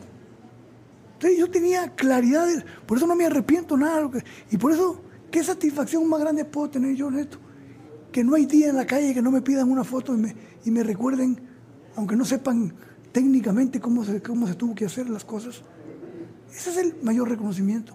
Ese es el que te digan, Portillo, ¿qué, ¿qué, mayor pago puede tener un hombre que fue presidente? ¿Riquezas materiales? No. No. Esa satisfacción. El reconocimiento de la población. Sí. Entonces, que te quiera la población. Hoy, hoy, por ejemplo, no, no, no menciono el nombre porque siempre que lo menciona se molesta, pero uno de los mayores adversarios políticos tuvo que reconocer en una conferencia donde presentó una encuesta que el político mejor evaluado durante la época democrática se llama Alfonso Portillo. Así es, así es. Y no es porque haya hecho maravillas, tuve un gran equipo, tuve un gran acompañamiento del Congreso de la República, del general Ríos Montt, no tenía que andar comprando diputados. Y eso se necesita. Guatemala hoy está en un gran peligro de que la democracia se vaya por la borda. ¿Cuál fue la peor crisis de, tu gobierno? Que recuerdes en este momento de varias que hubieron, pero ¿cuál es la que, y que la pudiste afrontar y salir adelante? Tuve varias, pero te quiero contar esta que tal vez no fue la más grave, pero sí la más significativa y la que más me interesa que la oiga el pueblo de Guatemala y la, tengas presente tú. ¿Cuál es, cuál es la gran debilidad estructural de la política en Guatemala hoy? Que la política está financiada por intereses ajenos a los intereses nacionales. Ese es el gran problema. El gran problema es la política perdió, se desnaturalizó, se corrompió, se desvió, porque hoy quiere ser diputado el que tiene cuatro millones para comprar su candidatura y para ser diputado, aunque sea un, animal. Así es. E, es. Entonces hay una desnaturalización del sistema político. El financiamiento tiene que resolverse con una reforma política que tiene que ser la reforma más importante, que por cierto, ahí te traigo, les traigo unos folletos para todos de un ensayo que publiqué que se llama El Nuevo Pacto, en donde digo, la madre de las reformas en el país es la reforma política, porque es la que elige, la que es el instrumento, es el proceso que permite el ejercicio del poder, de la elección y del ejercicio del poder. ¿Cómo vas a tener a quién representa el Estado Nacional? A nadie, Neto. Sí representa a, los caciques de, del partido, a los que tienen el piso, exacto, a, los que pudieron pagarla. A los que pudieron pagarla. Los listados nacionales representan a los financistas y hay que pagarle a los financistas.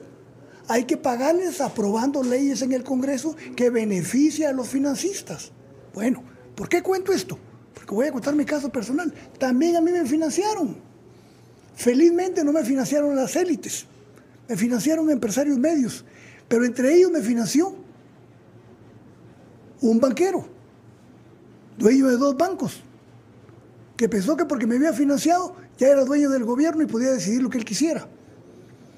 Y cuando hubo, correcto, y cuando tuve que tomar la decisión, oigan esto, Lizardo Sosa, que me acompañó en el Congreso, que ya nos habíamos hecho amigos, fue, era el presidente, había nombrado, lo había nombrado yo presidente del, del Banco de Guatemala brillante economista, intachable, incorruptible y brillante. Y no solo porque sea mi amigo, sino porque muy digno e incorruptible. Él me llega a ver a mi despacho y me dice, la situación de los bancos del señor son insostenibles. Ha abusado mucho de créditos del Banco de Guatemala y es un relajo la administración. Y le dije, sabiendo que era mi amigo en ese tiempo y me había financiado, ¿se pueden salvar, Chalo? Le dije se pueden salvar, pero a un gran costo que los tiene que pagar las finanzas públicas. Y son 1.700 millones de quetzales. Para salvarlos. Para salvarlos. Le dije, Chalo, no, aplique la ley. Intervenga a los bancos. El miércoles se reúne la Junta Monetaria. Doy autorización para que se intervenga a los bancos porque una cosa es que me haya ayudado y otra cosa es el interés del país. Se paró Chalo y me dio la mano y me dijo, nunca dudé de que se iba a hacer su decisión. Pero por si las dudas me dijo, en el momento que me, decía lo siguiente, abrió su maletín y sacó una carta. Si usted me dice que lo salva, que lo salve, aquí tiene mi carta de renuncia. Esas son decisiones de Estado y que no me arrepiento. Esos son los hombres de Estado que necesita un país como Guatemala. Con carácter. Con carácter. no que, se someta porque lo financia. El, interés nacional. exacto. Y no el interés de que me ayudó, el que, sino en este caso estamos hablando de, del dinero del pueblo. Un magistrado de apellido Campo, de origen peruano, miembro de la Corte Internacional Penal, se enteró del caso. Y un día que me entrevisté con él, que andaba de visita en Guatemala, me dijo, ¿Cómo es posible que usted haya hecho eso y no le haya dado publicidad en el mundo? Hay presidentes que han caído por defender a sus amigos. Y usted actuó como un hombre de Estado, lo hubiera aprovechado y le contesté, no me gusta hacer leña del árbol caído. Y esto no se trataba de publicidad, se trataba de y aparte que, era, que prevalecieran los intereses nacionales. Sí, Era, Yo creo que con lo ahora que es mi enemigo, ahora es mi enemigo, desde luego. Ah, pues sí, pues porque me imagino que dirá, ¿por qué no me salvaste? Si, si, yo te apoyé, yo te ayudé. Y eso es lo que nos dice, mira, me pasa a mí. Porque así en, en, las grandes ligas como tú, como presidente, también me, me, pasó a mí como alcalde. Me imagino. Que mis financistas me, me reclamaron, me recriminaron y me quisieron presionar. Y cuando tú te das cuenta de que, que, que, que, los intereses particulares nunca van a ser más grandes a los intereses generales, en este caso municipales, eh, pues tienes que tomar una decisión que a veces va en contra de tus amigos. Otra anécdota que te, va a servir y que, quiero que el pueblo de Guatemala tenga presente. Cuando yo me voy al exilio, es junio de 1971. Está de presidente el general Carlos Manuel Arana Osorio. Adversario ideológico. No él era el responsable de que yo me tuviera que ir, pero el ambiente era muy delicado en el país y había que salvar la vida en primer lugar. Tenía prioridad. Nunca se exagera cuando se hacen, toman medidas para salvar la vida. Un día llega su yerno y me dice, presidente, el expresidente Carlos Manuel Arano Osorio quiere venir a saludarlo, quiere venir a expresarle sus respetos. Mucho gusto, le dije. Pero tenemos que arreglar la logística, me dijo, porque está en silla de ruedas. Entonces no nos compliquemos la vida, le dije. Yo voy. Agarre dos botellas de vino y me las voy a tomar con él a su casa mañana. no lo podían creer. Pero nosotros somos de pueblo. Claro. Nosotros, no, somos, de ífulas. Ah, no somos de, ífulas. Entonces voy, me recibe muy elegante, bien trajeado en su silla de ruedas, platicamos. Él fue comandante de la base de Zacapa, conoció a mi mamá que me dijo, yo quería saber quién era Portillo, me dijo. Y entonces investigué y resulta que usted es hijo de Gildita Cabrera, mi amiga a la que le ofrecí la diputación por Zacapa cuando yo era el candidato presidencial y me mandó por un tubo. sí, le dije, ya me acordé que mi mamá me contó eso. Me dijo que ella no podía estar en un proyecto en que estuviera la bandera del Movimiento de Liberación Nacional. Así era mi mamá. Le rechazó la diputación a general. Por eso es deportivo, es así, pensé y por eso lo quería conocer y expresarle mis, mis respetos. Pero me tiene intrigado, presidente. Esta, esta historia es preciosa. Me tiene intrigado. ¿Por qué, presidente? Le, le voy a decir cosas que espero que no lo ofendan. Usted es un hombre oriental, no creo que se ofenda porque hablemos con la verdad. No, hablemos con la verdad. Dígame todo lo que quiera, presidente. Vine a saludarlo, pero con toda la libertad y con toda la confianza de que nos digamos lo que tengamos que decirnos. Usted reconoce que yo fui un presidente fuerte, me María Santísima le dijo, conmigo no se movía ni prensa, ni partidos, ni congreso, ni embajada. Conmigo se hacía lo que yo decía. Sí, ¿Se acuerda usted? Me acuerdo, pues le dije, yo me tuve que ir el primer año de su gobierno. No me, no me voy a acordar, ¿verdad? Esa es la primera parte, me dijo. La segunda parte es, ¿reconoce usted que usted es un presidente débil? Sí, le dije, no tengo todo el poder, ni me asomo el poder que usted tuvo. Ah, estamos, estamos coincidiendo, me dijo. Estamos coincidiendo. Porque si no, me dijo, para la falta de respeto, vea el editorial de hoy de siglo XXI, en donde mencionaban a mi hija Gabriela, de cuatro días de nacida, le dedicaban el editorial criticando su nacimiento. Así fueron conmigo. Una niña de cuatro días de nacida. Ese editorial jamás hubiera salido durante mi gobierno. Me Sí, le dije, pero son otros tiempos. Presidente, son otros tiempos. ¿Pero qué es lo que le intriga? Le dije. Ahí viene la cosa, me dijo. Yo, un presidente fuerte, también quise hacer cosas que usted está haciendo. Por ejemplo, le dijo, yo intenté poner una cervecería para que hubiera competencia, me dijo. Yo quise importar pollo sin arancel, azúcar, cemento. Y no pude, siendo el presidente más fuerte de los años 70. Y resulta que pudo el presidente débil, que los tiene bravos a todos, pero que se impuso y está entrando productos que han abaratado la vida de los guatemaltecos ¿Cómo es posible que lo pudo hacer el presidente débil y no lo pudo hacer el presidente fuerte? Me la puso en bandeja. Le dije sencillo. Solo para echar el gol. Exactamente. Solo para, ni siquiera no era penal. Solo era poner el empeine. Solo poner el empeine.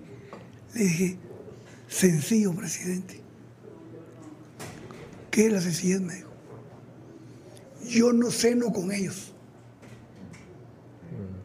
Y se, y se echó para atrás. No le gustó la respuesta. Y cuando yo, como para sacar un poco el clavo, le digo, ¿quiere que le explique? No, no, entendí perfectamente, me dijo. Yo sí cenaba con ellos.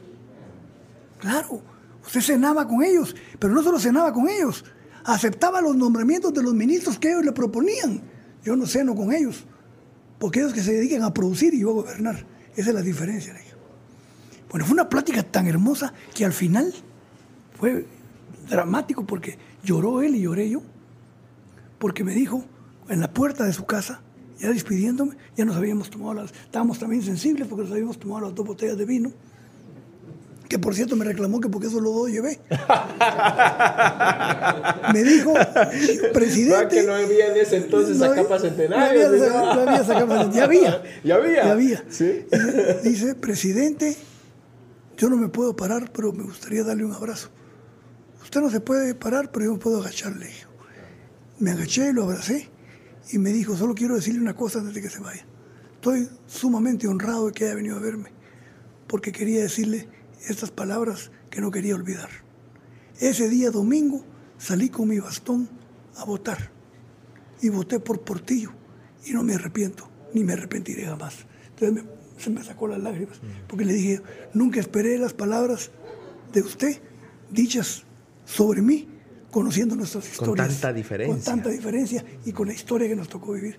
Entonces, es una de las recompensas que da la vida. ¿verdad? Da la vida, da la vida. Entonces, esas son historias, son anécdotas, pero que reflejan una gran importancia de la esencia del poder, del contenido del poder. ¿verdad? El poder es para servir. Ajá, y, y, y, se puede, también se puede servir de él. Porque en todos los países siguen en la política habiendo negocios. El problema es anteponer los negocios a la política de beneficio general. El problema es poner las carretas delante de los bueyes. Aquí ponen primero cuánto va a haber de ganancia, aunque no sepan qué va a ser la obra. Ese, es el gran problema. Y tú seguro que lo has vivido. Sí, así es. Presidente, ¿qué te quedó pendiente que no pudiste hacer en tu gobierno? Que dijiste, eh, luchaste, pero no pudiste, te quedó ahí en el tintero y, que... Completar varias cosas, Neto. Completar la reforma educativa. Me hubiera, dejado, me hubiera gustado dejar más bien, más mm, sólidamente establecido el programa de, modernización de los maestros, de profesionalización de los maestros. Lo, lo truncó Berché. Me hubiera gustado dejar también el programa de alimentación escolar mucho mejor establecido, ha avanzado, pero lo hubiera querido dejar cubierto con cobertura nacional en todo el territorio. Me faltó, y esto es importante para ti, Neto, qué bueno que me preguntas, me decía Mario Monteforte Toledo, cuando escriba sus memorias ponga memorias y olvidos. Estamos hablando de los olvidos. No fue olvido, me compraron el Congreso para que no pasara la cuarta ley de la descentralización, que era la más importante porque era el plan de arbitrios, era el Código Tributario Municipal. ¿Por qué? Porque aprobamos la ley de descentralización, aprobamos la ley de consejos de desarrollo urbano y rural. Que es una, Aprobamos, que es, una maravilla. máximo, es lo que hay que, reformar. Mal manejado, porque, mal manejado. porque mira ahorita lo que está pasando, eh, gobernadores que, Correcto. Que, así, pero Necesita, bien hecho, es una cosa fabulosa. Rocael es el ideólogo, sí. el que me trajo de México. Sí, que, que, que pues, esa, es una, esa es una obra maestra. Es una obra si maestra. Se hace bien, pero vos. faltó lo más importante, el pisto el Código Tributario Municipal. Claro. No, no, pude con la cuarta ley. ¿Y por qué es importante? Porque la, el Código Tributario Municipal, el plan de arbitrios, le, va, le da la posibilidad a las alcaldías de grabar las actividades productivas dentro de su jurisdicción. Imagínate vos si pudiéramos hermano, hacer esto hoy. Hermano, la gran puchica. Ayer lo dije en la radio y hoy lo voy a decir aquí. Sé que les molesta a muchos. Alfonso Portillo. Ah, sí, pues, presidente antiempresarial. Falso. Aprobamos muchas leyes de beneficio para el sector privado, pero esas no las dicen. Como la ley de incentivos fiscales para los proyectos de energía renovable, que los exonera de IVA, de impuestos sobre la renta, de YEMO, de YEMA y de impuestos a la importación de maquinaria. Y no quieren pagar el YUSI, porque las municipalidades no tienen la fuerza.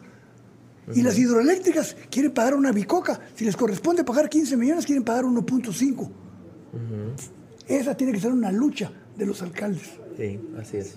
Y sabes qué es lo más triste de todo esto? Yo sé que se va a ofender a alguien que voy a mencionar. No, no, lo voy a mencionar. Pero sabemos quién es porque fue dos veces presidente de ANAM. El dos veces presidente de ANAM ayudó a boicotear el plan de arbitros en la municipalidad. Y si no, que me lo diga el diputado Gustavo Cruz. El líder de los alcaldes del país boicoteaba un proyecto para fortalecer las finanzas públicas de los alcaldes. Esa es la desgracia de la política tergiversada y desnaturalizada que tenemos pero porque era manejado por eso que acabamos de decir, ¿verdad? No, no, no querían que él, eh, o sea, el, el, el, que él se opusiera tenía un interés particular detrás. Ah, interesante, a ver. Ah, claro, eso, o sea, eso todos lo sabíamos cuando, porque realmente eh, había gente que no le convenía eso y los hay mucho que no quisiera entrar en ese tema, pero realmente eh, hay un, un, un, interés en que nosotros los alcaldes no manejemos esos arbitrios, que no grabemos ciertas cosas. todo tiene una ¿Por qué? Porque el alcalde conoce, el alcalde dirige, el alcalde administra, el alcalde sabe dónde podríamos nosotros ir a cobrar para poder hacer más horas. Entonces, no, no les conviene, ¿por qué? Porque es preferible mejor no pagarlo. Claro. Y por eso financian a los alcaldes, para que no les cobren impuestos pues. Y por eso es que miras un montón de municipalidades pobres, pobres, que solo dependen del citado constitucional y de lo que le da consejos de desarrollo. Pero si ellos pudieran grabar ciertos, ciertas cosas, porque en todos lados hay empresarios, en todos los lados hay industria, en todos lados hay quien produce. Si el alcalde pudiera grabar eso ahí, tendría fondos para hacer más. Claro. Pero hoy entonces los alcaldes están amarrados y lo que diga el señor gobierno es lo que hay que hacer. ¿Por qué? Porque yo dependo de que él me dé obra y de que me dé mi situado y si no, ¿qué hago? No me puedo reelegir, no me puedo, ¿me entiendes? Y mira, mira hablando exactamente del tema este y hablando del deterioro institucional que hemos venido tocando en varias oportunidades aquí. La ANAM idea, ¿quién fue el ideólogo de la ANAM? Fue Manuel Colón Argueta, el mejor alcalde que ha tenido la capital. Un alcalde con una visión impresionante y una formación académica impresionante y una sensibilidad social impresionante. ¿Por qué creó la ANAM? Porque él dijo, la ANAM es el poder nacional, es todas las municipalidades es sumadas, todo el poder local, es el poder nacional. Y tenemos que estar organizados para incidir en la definición y en la decisión y en la efectividad y en la ejecución de la política pública. Y hoy que terminó siendo una caricatura que el presidente está más interesado en poner un incondicional ahí que poner un hombre que, que respete y que haga valer los derechos de las municipalidades en el país. ¿Cierto o no es cierto? Sí, totalmente. De alfombra. Esa es la NAM hoy. Buscando. La NAM hoy es una alfombra. Y comprando alcaldes para tener al presidente incondicional a la política pública. Lo que acabamos de decir. Totalmente de acuerdo. Yo renuncié a la NAM y no me aceptaron mi renuncia. Sigo en la NAM por lo mismo. Porque eh, se volvió completamente eh, de cortesano, como, como, como tú decías al inicio. Sí, sí. De sobalevas. Cortesana. La NAM es una cortesana, correcto cuando yo vi eh, en una cadena nacional al alcalde de la ciudad y al alcalde presidente de la NAM eh, eh, respaldando lo que estaban haciendo mal en ese momento, hace, hace un año, un año y pico. Y decía, no puede ser posible que seamos representados de esa manera los alcaldes. Y entonces ya te tildan de, rebelde, de revolucionario, de, de caprichoso, de berrinchudo a los alcaldes que no estamos de acuerdo. Claro, nosotros porque tenemos una municipalidad que bendito sea Dios puede sobrevivir de ciertos aranceles que tenemos aquí porque no hay en otros municipios como por ejemplo la actividad inmobiliaria que hay en Misco y que eso nos mantiene y que nos da ingresos. Pero si no tuviéramos eso, pues tal vez seríamos también otro lacayo de, esta gente. Y otra cosa importante, durante la presidencia, en una de las primeras sesiones de gabinete, dije a mi gabinete, el alcalde es el elegido por el pueblo para conducir los destinos del municipio. Todo alcalde, independientemente de qué partido sea, tiene que tener el apoyo de este gobierno, sea del PAN, sea del FRG, no importa de qué partidos. Porque faltarle el respeto y no darle el apoyo a un alcalde es no darle el respeto ni el apoyo a la, población, que lo eligió. Y por eso me encuentro alcaldes o exalcaldes de todos los partidos, incluyendo Antier, me encontré uno del PAN, que me dijo, usted llegó en helicóptero y todo lo que le pedí se hizo, y yo era del PAN. Ese es un presidente que piensa en el país, que tiene pensamiento democrático y sabe para qué sirve el Estado y el poder. Pero si el poder lo quieren por ego, que es un problema de todos nuestros, de todos nosotros, de todos los seres humanos. La tergiversación del poder tira al traste con todos los planes y las buenas intenciones que pueda tener un gobierno. Por eso yo creo que el poder local, el, fortalecimiento del poder local, y por eso cuando dices tú que se han manejado las leyes de descentralización mal, hay que modificarlas las leyes de descentralización necesitan una reforma para que no sean manipulables por los alcaldes autoritarios. Tú sabes que eso es cierto a lo que me estoy refiriendo, ¿verdad? Entonces, esos son los cambios. Los cambios que necesita Guatemala es la reforma política, la reforma económica, la reforma del Poder Judicial.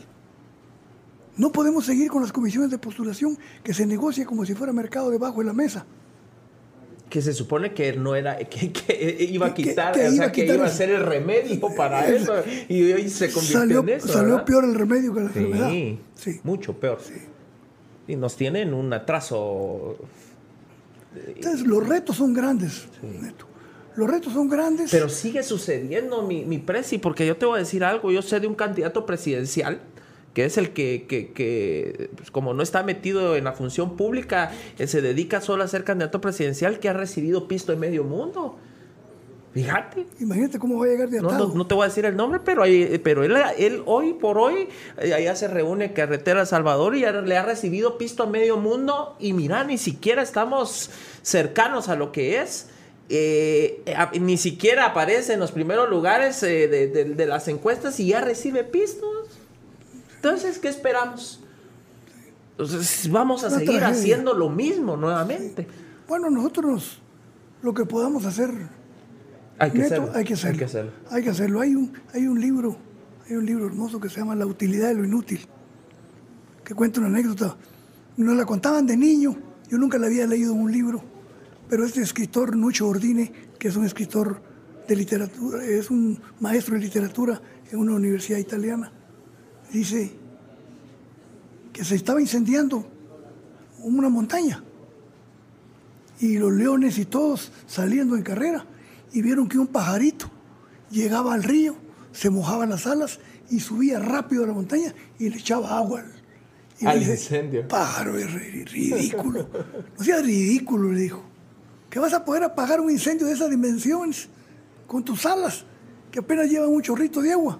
Bueno, dice, yo hago lo que puedo. Así que tenemos que hacer lo que podamos. Por lo menos lo hago. Por lo menos, lo, menos lo, hago. Por lo menos lo intento. nosotros tenemos que intentarlo, ¿verdad? Hay, que hablar mucho. Hay que hablar mucho. Pero hablar pensando en el país. Porque se puede hablar mucho pensando en los negocios. Hay que hablar pensando en el país.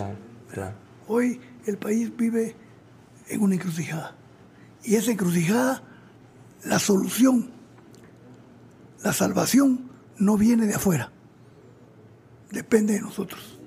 No Somos, solo los guatemaltecos vamos a poder salvar a Guatemala. Así es, así es. Nadie nos va a venir a salvar. Así es, Neto. Presidente, hay algo interesante que yo admiro de ti.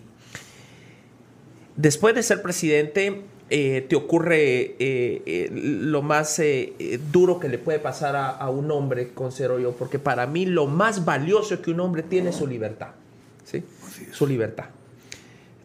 Tú te quedaste sin tu libertad, eh, eh, estuviste aquí en Guatemala en un tiempo en prisión, luego te, te, llevaron te, hacia otro país y estuviste allá una cantidad de años, pero yo recuerdo cuando se, se habla de que tú ibas a estar libre, que te iban a dar la libertad y que ibas a venir a Guatemala, y la gente te recibió con un clamor popular. Hermoso. Hermoso. Estabas, eh, bueno, seguís estando eh, el mejor rankeado, el político mejor rankeado. Es más, si vos hubieras podido ser presidente, regresando hubiese sido otra vez presidente. ¿sí? Eh, yo le decía a alguien en aquel entonces, Portillo tiene estrella. Es que, solo o sea, es que realmente después de lo vivido, después de haber estado en prisión, y, la gente te recuerda te, y te dice bendito sea Dios está aquí nuevamente y te llega a traerte, te fueron al aeropuerto eh, eh, y, hoy eh, sigue saliendo a las calles y la gente te recibe, te toma fotos contigo, te agradece por el apoyo. ¿Cómo un hombre puede soportar todo esto y salir triunfante? esa experiencia, después de haber sido presidente y luego no sé cuántos años estuviste en, este problema, el pasar de ser el, presidente del país a ser acusado, a ser señalado y luego encerrado, y luego regresar triunfante a un país que hoy te recibe y te recuerda. ¿Cómo sucede eso en un hombre como fue Alfonso Portillo? Yo creo que no solo en mi persona, no solo en Alfonso Portillo, sino creo que todos los seres humanos el dolor fortalece. Los fracasos te enseñan. Yo soy muy admirador y muy lector de los estoicos, una escuela de pensamiento filosófico nacida en Grecia, el estoicismo, la fortaleza, la resiliencia. Y Epicteto es uno de mis predilectos. Dice Epicteto, cuídate del éxito, porque no te deja nada y a la vuelta de la esquina tiene el fracaso. Y valora el fracaso, porque te hace crecer y a la vuelta de la esquina tiene el éxito. Entonces, todo dolor fortalece, pero vivirlo es durísimo, es durísimo, ¿verdad? pero te da fortalezas para resistir. Yo no soy religioso, pero creo en Dios. Creo que Dios le da fortaleza a uno para resistir todos los golpes.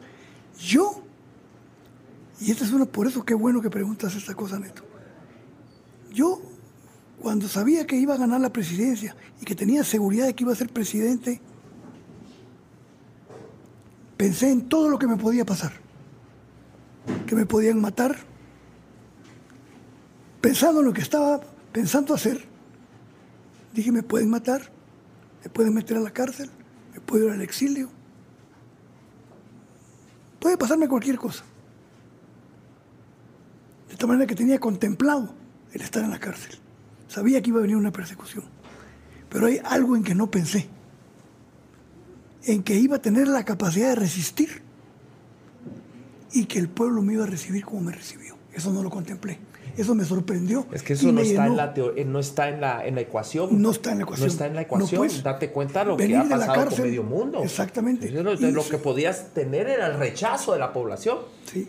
Una señora, una señora de clase pudiente venía en el avión en el que yo venía de regreso y le decía a la hija para que oyera, gritaba, ya estaba aterrizado el avión, entonces ya podía llamar localmente, entonces llamó a su hija. Es que no es posible que puedan recibir como héroe a un delincuente te lo decía recio, para que yo lo oyera.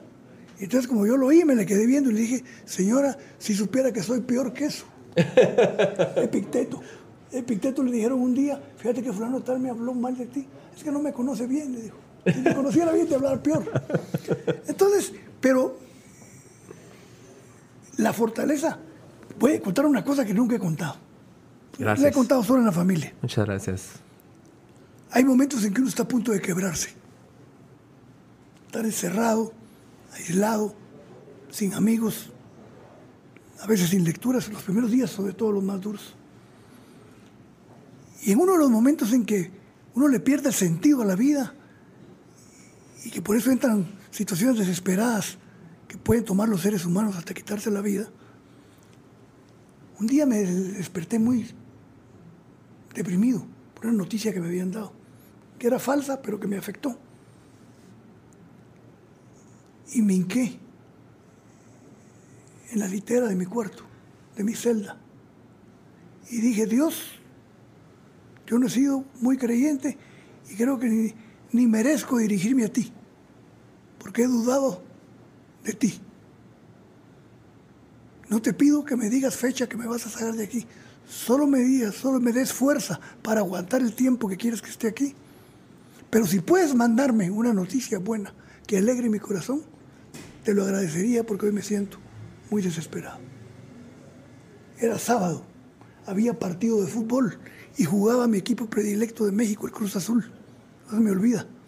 Y cuando estoy a punto de ver el inicio del partido, pasa el director del, del piso donde yo estaba, que era un gran edificio en que cada piso habían 100 presos. Quiero hablar con usted, me dijo. Y María Santísima, sobre que me estoy triste, melancólico y deprimido, y me dice el director que quiere hablar conmigo de manera seria. Subo con él a la oficina y me dice, ¿quieres un café? Cosa que es prohibidísimo, que intime un director de un, piso con los presidiarios.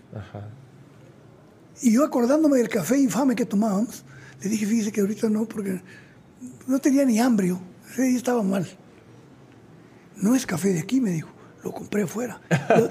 porque era feo. porque, ah, pues, sí, le dije yo. Y nos reímos los dos, el puertorriqueño, apellido Suárez. Entonces, me acuerdo perfectamente de este diálogo, porque me dijo, azúcar. No le dije sin azúcar. Muy bien, me dijo, para salud. Yo dije, ¿qué, me va a decir este hombre? Dice, ¿cómo te sientes por ti? Presidente, muy respetuoso. Te quiere la gente, habla bien de ti. ¿Qué necesitas? ¿Tienes alguna queja? No da, no me siento bien. Mira, me dijo, mi hija es politóloga. Y se enteró, porque yo le conté, que uno de las personas que están bajo mi responsabilidad es el expresidente de Guatemala, Alfonso Portillo. No, hombre, dice que le dijo. Entonces empezó a seguirte por internet, a seguir tu trayectoria y se pone a investigar. Y hoy termina, está convencida de que fuiste un buen presidente y te manda un regalo que no puedes decir que yo te lo di, porque es prohibido. Tú dices que te lo dio tu abogado, o a ver quién te lo dio, pero ella te manda un regalo. Yo extrañado ese diálogo entre el director del piso de la cárcel con un presidiario extranjero. Y sacó un folder rojo y me lo dio. Este es mi regalo. Era 17, 17, no estoy seguro el mes, creo que era febrero o marzo. ¿Qué, qué, regalo será? Y yo todo nervioso. Abro.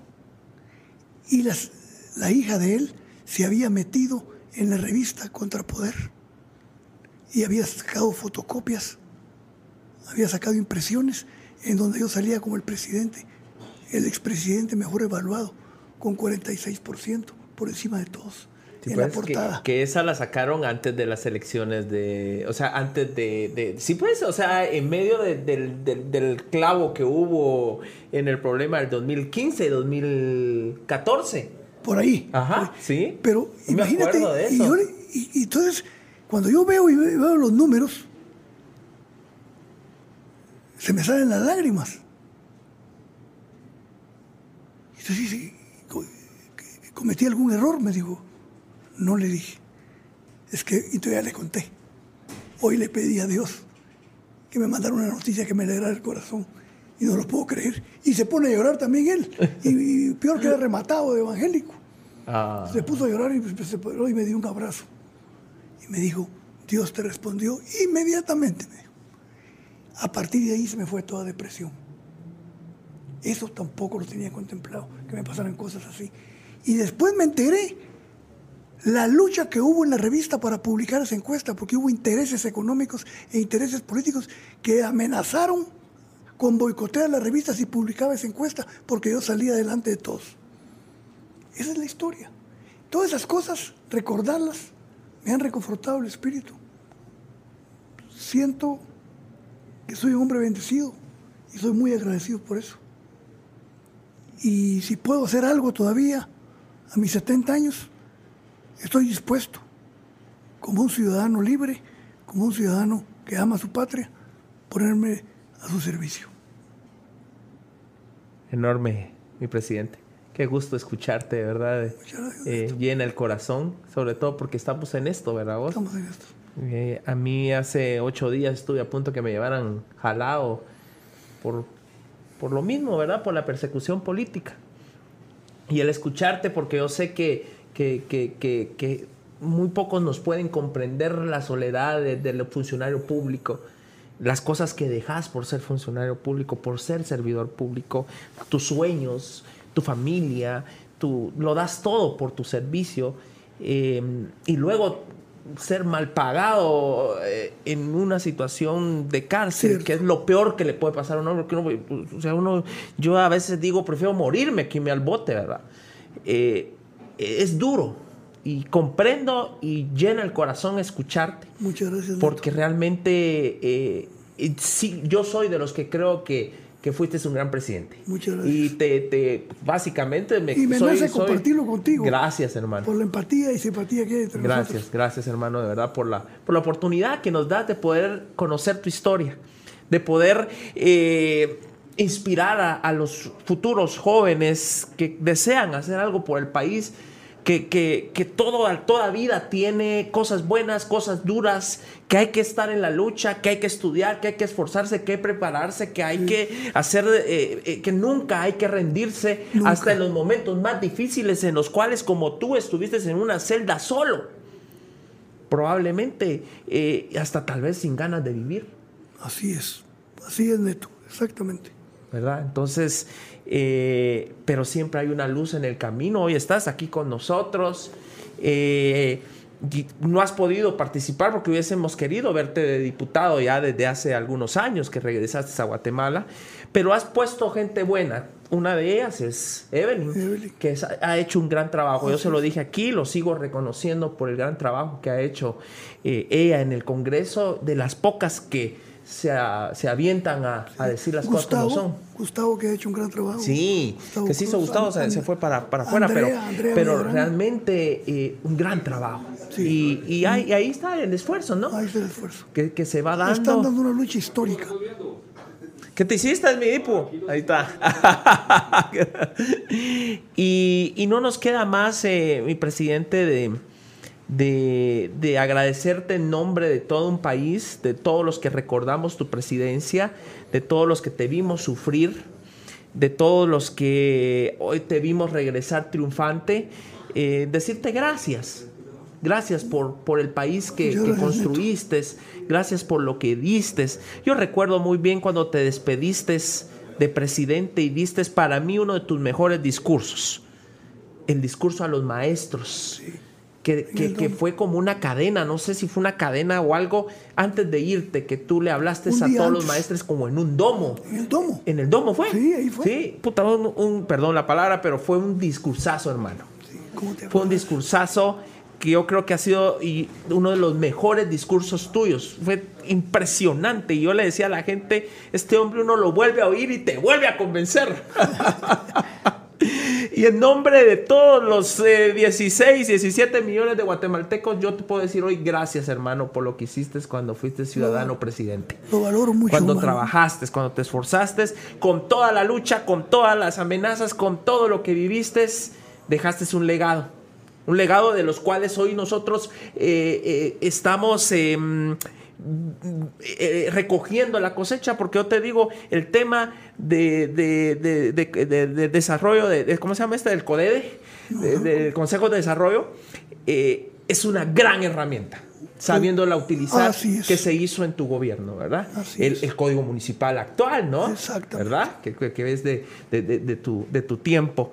Así que en nombre de toda una Guatemala, yo te agradezco por el esfuerzo dado, por la sangre puesta, por el sudor puesto, por lo que fuiste a vivir allá y que hoy estás con nosotros para poderlo contar. Y ojalá algún día lo podamos leer plasmado en un libro para podernos identificar más y para poder seguir tu ejemplo, para poder seguir luchando por un mejor país, mi presidente. Muchas gracias. Que Dios te bendiga, mi hermano. Muchas gracias. Gracias por haber aceptado esta ya me invitación. Emocionaste. Es que es cierto, eh, cre, créemelo que muy pocas veces uno tiene la oportunidad de estar con alguien a que uno eh, admira. Yo eh, tuve la oportunidad de estar con, con, don Álvaro en su momento cuando yo gané las elecciones y le dije a don Álvaro, eh, quiero que me aconseje en estos temas. Y él, mira, sin, sin ningún tipo de, de, de egoísmo, me, ayudó. Muchas cosas que hoy he hecho en Misco fue gracias a que esa vez yo fui a buscar a Álvaro. Y hoy tengo la oportunidad de estar contigo eh, y de poder platicar en este programa y de poder aprender mucho de lo que, de, lo, de lo que tú conoces. Y, y sabes qué es lo, lo máximo, que, que, que, yo te admiré siendo presidente, hoy te tengo enfrente y poder escuchar y poderte tener a, a un metro de cuando yo solo en la, en la, tele te podía ver y poderte decir gracias en nombre de todos los guatemaltecos. Esto es para mí y, y para muchos que yo sé que en este momento, al igual que yo, están agradecidos por por ese fertilizante que un día les llegó a sus manos, que hoy ya nadie da nada, pero ni un solo saco de fertilizante al día sí. de hoy, ¿sí? Por, por, por ese eh, precio que bajó del gas, que hoy mira hasta dónde está. Así es. Por ese, por ese pollo que hoy podemos ir a comprar más barato. Por ese cemento que hoy podemos comprar más barato gracias al libre mercado. Correcto. Entonces, Gracias por haber sido ese presidente, gracias por estar hoy acá con, conmigo compartiendo esa historia para las futuras generaciones. Mi hermano. Muchas gracias. Muchas gracias. Un aplauso. Bueno, es el momento de los regalos. Te tenemos varios regalitos eh, eh, de nuestros patrocinadores, mi presidente. Fíjate, eh, tenemos un regalo muy especial. Vamos a, empezar por eh, Jan Márquez, Jan Márquez es un jugador de fútbol muy famoso en Guatemala. Él es el capitán del Deportivo Misco. Que hoy empatamos, hubiera querido ganar, pero no ganamos. Un gran jugador con una gran trayectoria. Él fue es seleccionado nacional, eh, fue exacampeón con los Cremas, uh, fue campeón con Jalapa. hoy fue subcampeón con Misco me está dirigiendo Misco como, como capitán del equipo, como jugador, y en el nombre de Dios nos va a llevar a la mayor otra vez. Y ojalá nos pueda seguir dando él muchos éxitos. Pero aparte de ser jugador, hizo su propia empresa y hizo su propia marca, que es JM12. Él viste al equipo de Misco y viste a Zacapa. Y también viste a, a, a, a, pues eh, no sé si hay otros equipos más que él viste. Y ahí va ya Márquez saliendo adelante como un empresario también Qué un jugador de fútbol. Fíjate es una cosa maravillosa Inspirador, verdad sí porque también. también es una una buena historia. Entonces él te manda Perdón que te abra yo la, el regalo, pero quería yo mostrártelos porque esto es algo muy bonito. Mira, pues para empezar, te manda la camisola del Deportivo Misco. Eh, por favor, haceme el favor ahí de destaparla. Esa es nuestra camisola por si algún día eh, vas a, allá a nuestro estadio, pues ya tenés como que, que, que ¿Qué- ponértela para ir a, a- apoyar al Club Deportivo Misco. Esta es nuestra camisola oficial. Hoy vestimos la verde, eh, que es nuestra tercera equipación, pero esta es la, la oficial. Y si vos ves para atrás, ahí está eh, hasta con tu nombre, mira. Ah, ah, Por si te querés ir a echar tu seis. golito. Me contaron que cuando eras presidente, eh, te juntabas con todos a jugar fútbol ahí eh, en, en, en- en no sé en dónde, pero todos jugaban fútbol contigo, ¿verdad? Sí, ¿ah? y, y metía goles porque el Estado Mayor, cuando yo agarraba la pelota, me hacían valla para que lo metiera. Esa es, Linda, esa es- linda, linda. es la, la camisola de- del Deportivo Misco, eh, un regalo de, de, de Jan Márquez para, para Alfonso Portillo. Y te manda otro regalo porque también él viste a Zacapa. Fíjate pues, estoy viendo ahí la Sí, camisola. entonces te manda la camisola oficial de Zacapa y te manda la conmemorativa que vistes que Zacapa tuvo ahorita la buena idea de, de hacer la- la camisola como, como la que usó el de badminton, ¿verdad? ¿Cómo se llama él? Kevin Cordón. Eh, Fíjate, es una gran idea esta. Y entonces hicieron una réplica de la camisa de Kevin Cordón. Mira. Que es la que él usó cuando fue a las Sí, pues, Olimpiadas. sí, sí, ya la recuerdo. y mira. Ah, qué linda. Muchas gracias. Para Alfonso Portillo. esta es la conmemorativa. Y, esta pues es la, la mera mera de esa capa, La ¿verdad? mera mera de esa ¿Verdad? capa. Entonces vamos a... Clásica. a- a- eh, esto todo te lo manda nuestro patrocinador y capitán del equipo, Jan Márquez.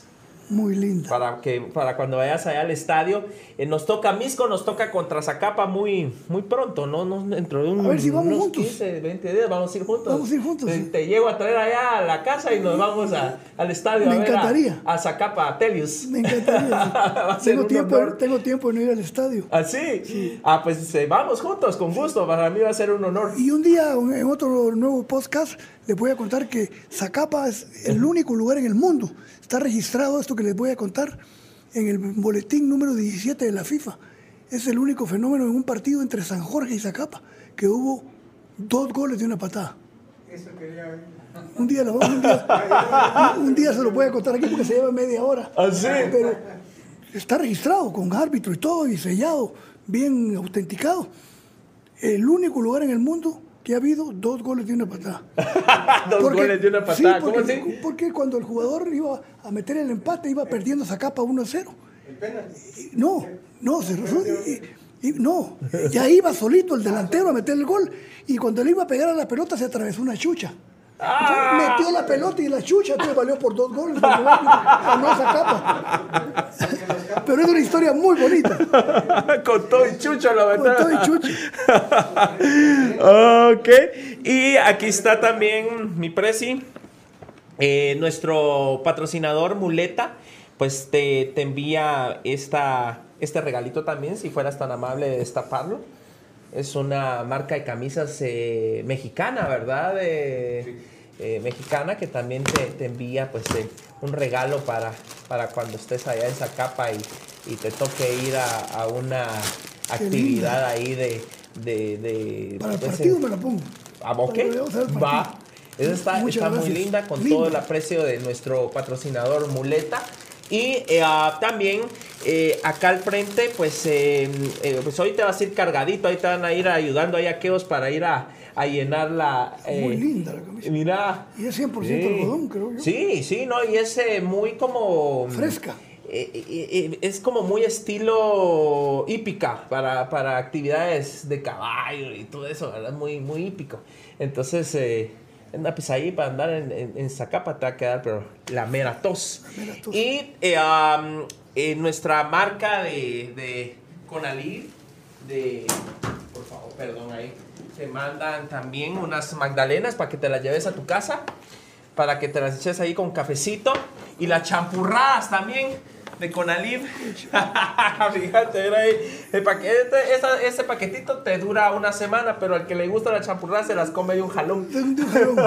Muchas gracias. De parte de Conalib, que también es nuestro patrocinador eh, oficial de este podcast y que, y que pues también es una gran alegría eh, haber estado eh, patrocinando el día de hoy y compartiéndote estos, estos regalos. Y eh, lo que tú decías, generas increíblemente. Cuando yo puse el anuncio que Alfonso Portillo va a estar con nosotros, las redes se encendieron. Yo estoy ahorita sancionado por, por, por Facebook porque cometí un par de errores al publicar y hoy es mucho más eh, disciplinado Facebook y si, si tú publicas algo que, que a ellos no les gusta, te sancionan y ahorita yo estoy en rojo. Cuando estás en rojo, eh, prácticamente nadie te ve en Facebook, te tienen que ir a buscar. eh, Neto Brand para encontrarte, pero ya no apareces así automáticamente. Estoy en ahí, desgraciadamente no estoy bien. Eh, estamos luchando por salir de esa situación. Sin embargo, subí la foto de Alfonso Portillo y en una hora tenía yo tres mil y pico de likes. Y dije, ¿cómo? ¿Cómo es posible si, si, no, si estoy en rojo? Pero no, pues, es Alfonso Portillo. Y si no, mira el, el, público que hoy tenemos aquí eh, normalmente. pero ni cuando estuvo Edwin Luna había tanta gente eh, viniéndote a ver. Entonces, eh, eso es una, es una alegría es una bendición. enorme. Muchas gracias a todos. tenerte, Presi. Ya sentía yo que me tenía que echar un discurso aquí. Sí, ¿verdad?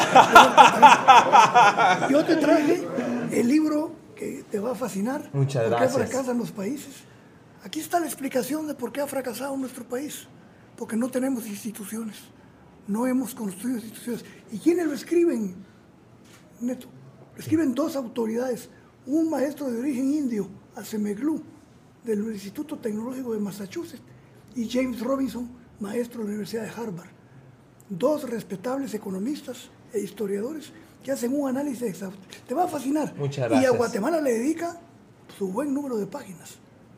Muchas gracias, presidente. Gracias, gracias, muy agradecido. Para, que se repartan entre ustedes, también hay traje. Este es el, el, ensayo que publiqué en 2017 que sigue teniendo vigencia. El nuevo pacto. El nuevo pacto para que... Muchas gracias, gracias, presidente, muy amable.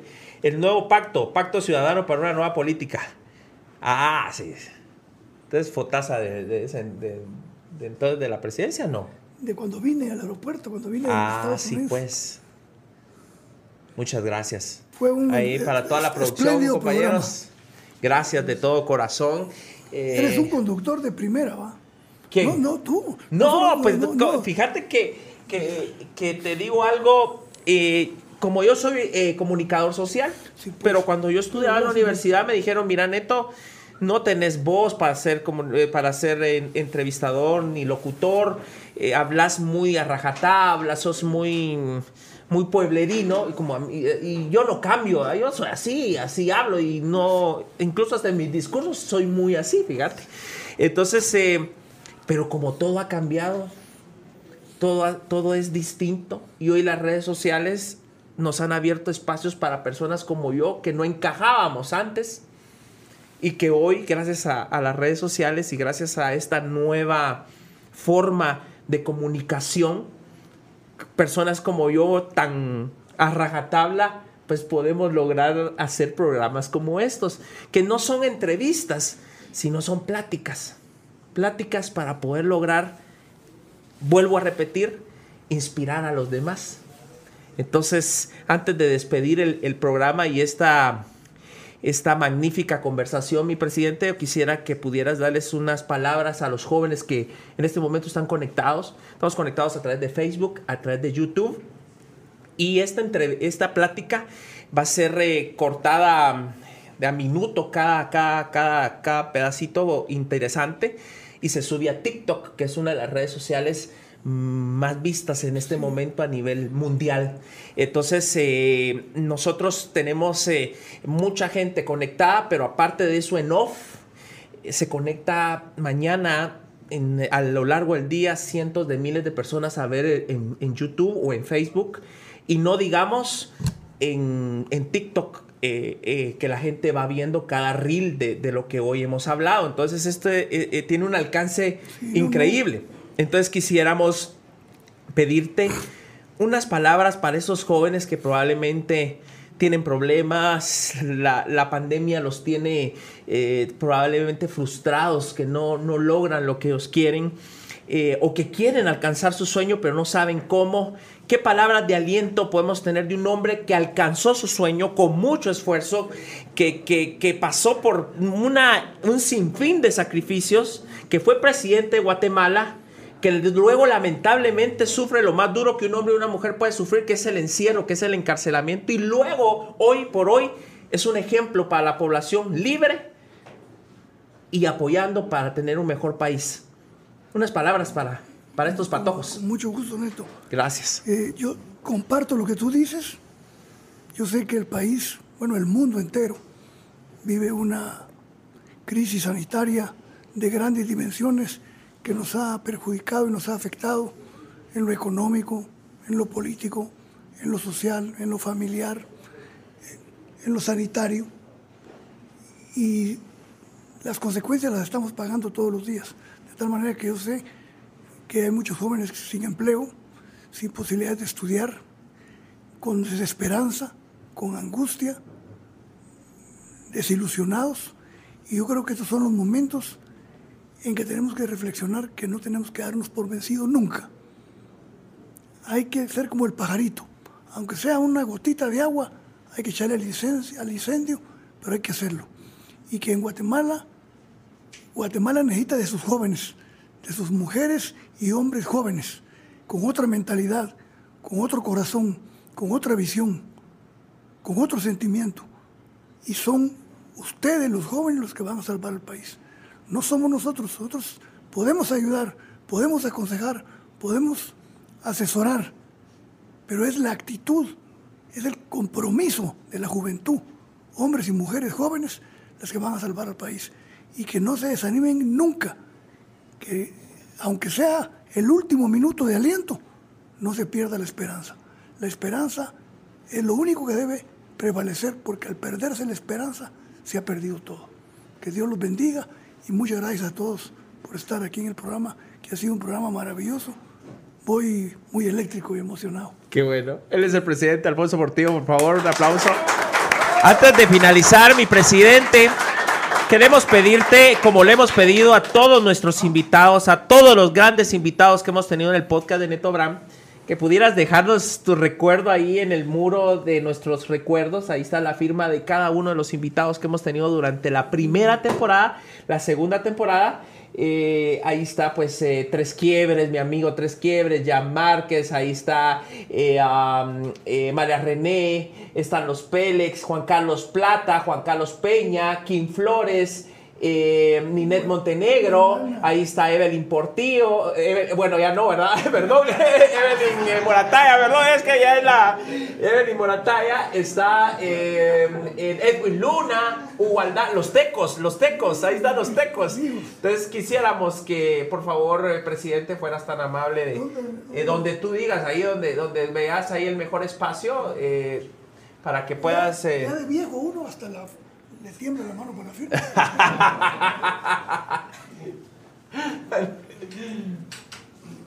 ¡Eso! ¡Bravo!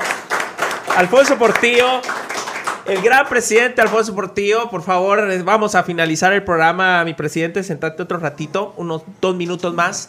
Em, una gran plática, una gran experiencia. Agradezco profundamente eh, que hayas aceptado nuestra invitación. Para nosotros fue un honor haber iniciado esta segunda temporada en este primer episodio de esta segunda temporada del podcast. Gracias por engalanarnos, por eh, aquí no es cerrar con broche de oro, sino abrir con broche de oro.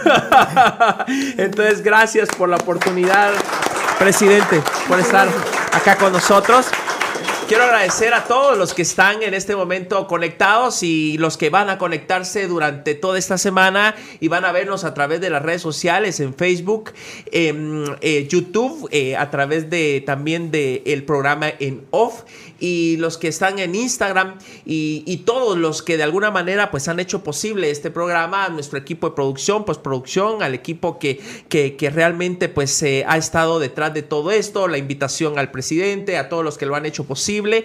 El próximo pues sábado nos vamos a estar viendo. Eh, probablemente vamos a cambiar de día a partir del próximo sábado. ¿Por qué? Porque el Deportivo Misco está jugando los sábados y eso me puede complicar un poquito el asunto. Entonces eh, yo les estaré avisando si vamos empezar a transmitir a partir de, no, no de este sábado, sino del siguiente en, un horario o un día distinto. Agradezco profundamente también a nuestros patrocinadores, eh, a Cielo, a Bolt por, por, por, la, por la oportunidad de, de patrocinarnos, también a Conali y quiero agradecer Em, nuevamente a Flower Box que nos entrega ese hermoso arreglo floral que hoy nuevamente nos envía. Gracias a, a Flower Box por la oportunidad, a Muleta, a Jan Márquez, a todos los que hoy están patrocinando este programa y este podcast. Dios me los bendiga, que Dios me los guarde. Nos vemos, si Dios nos lo permite, este próximo sábado a partir de las 7 de la noche y sobre todo no dejemos de luchar, sigamos esforzándonos, porque esforzándonos vamos a tener un mejor país. Que Dios los bendiga, muchas gracias, buenas noches.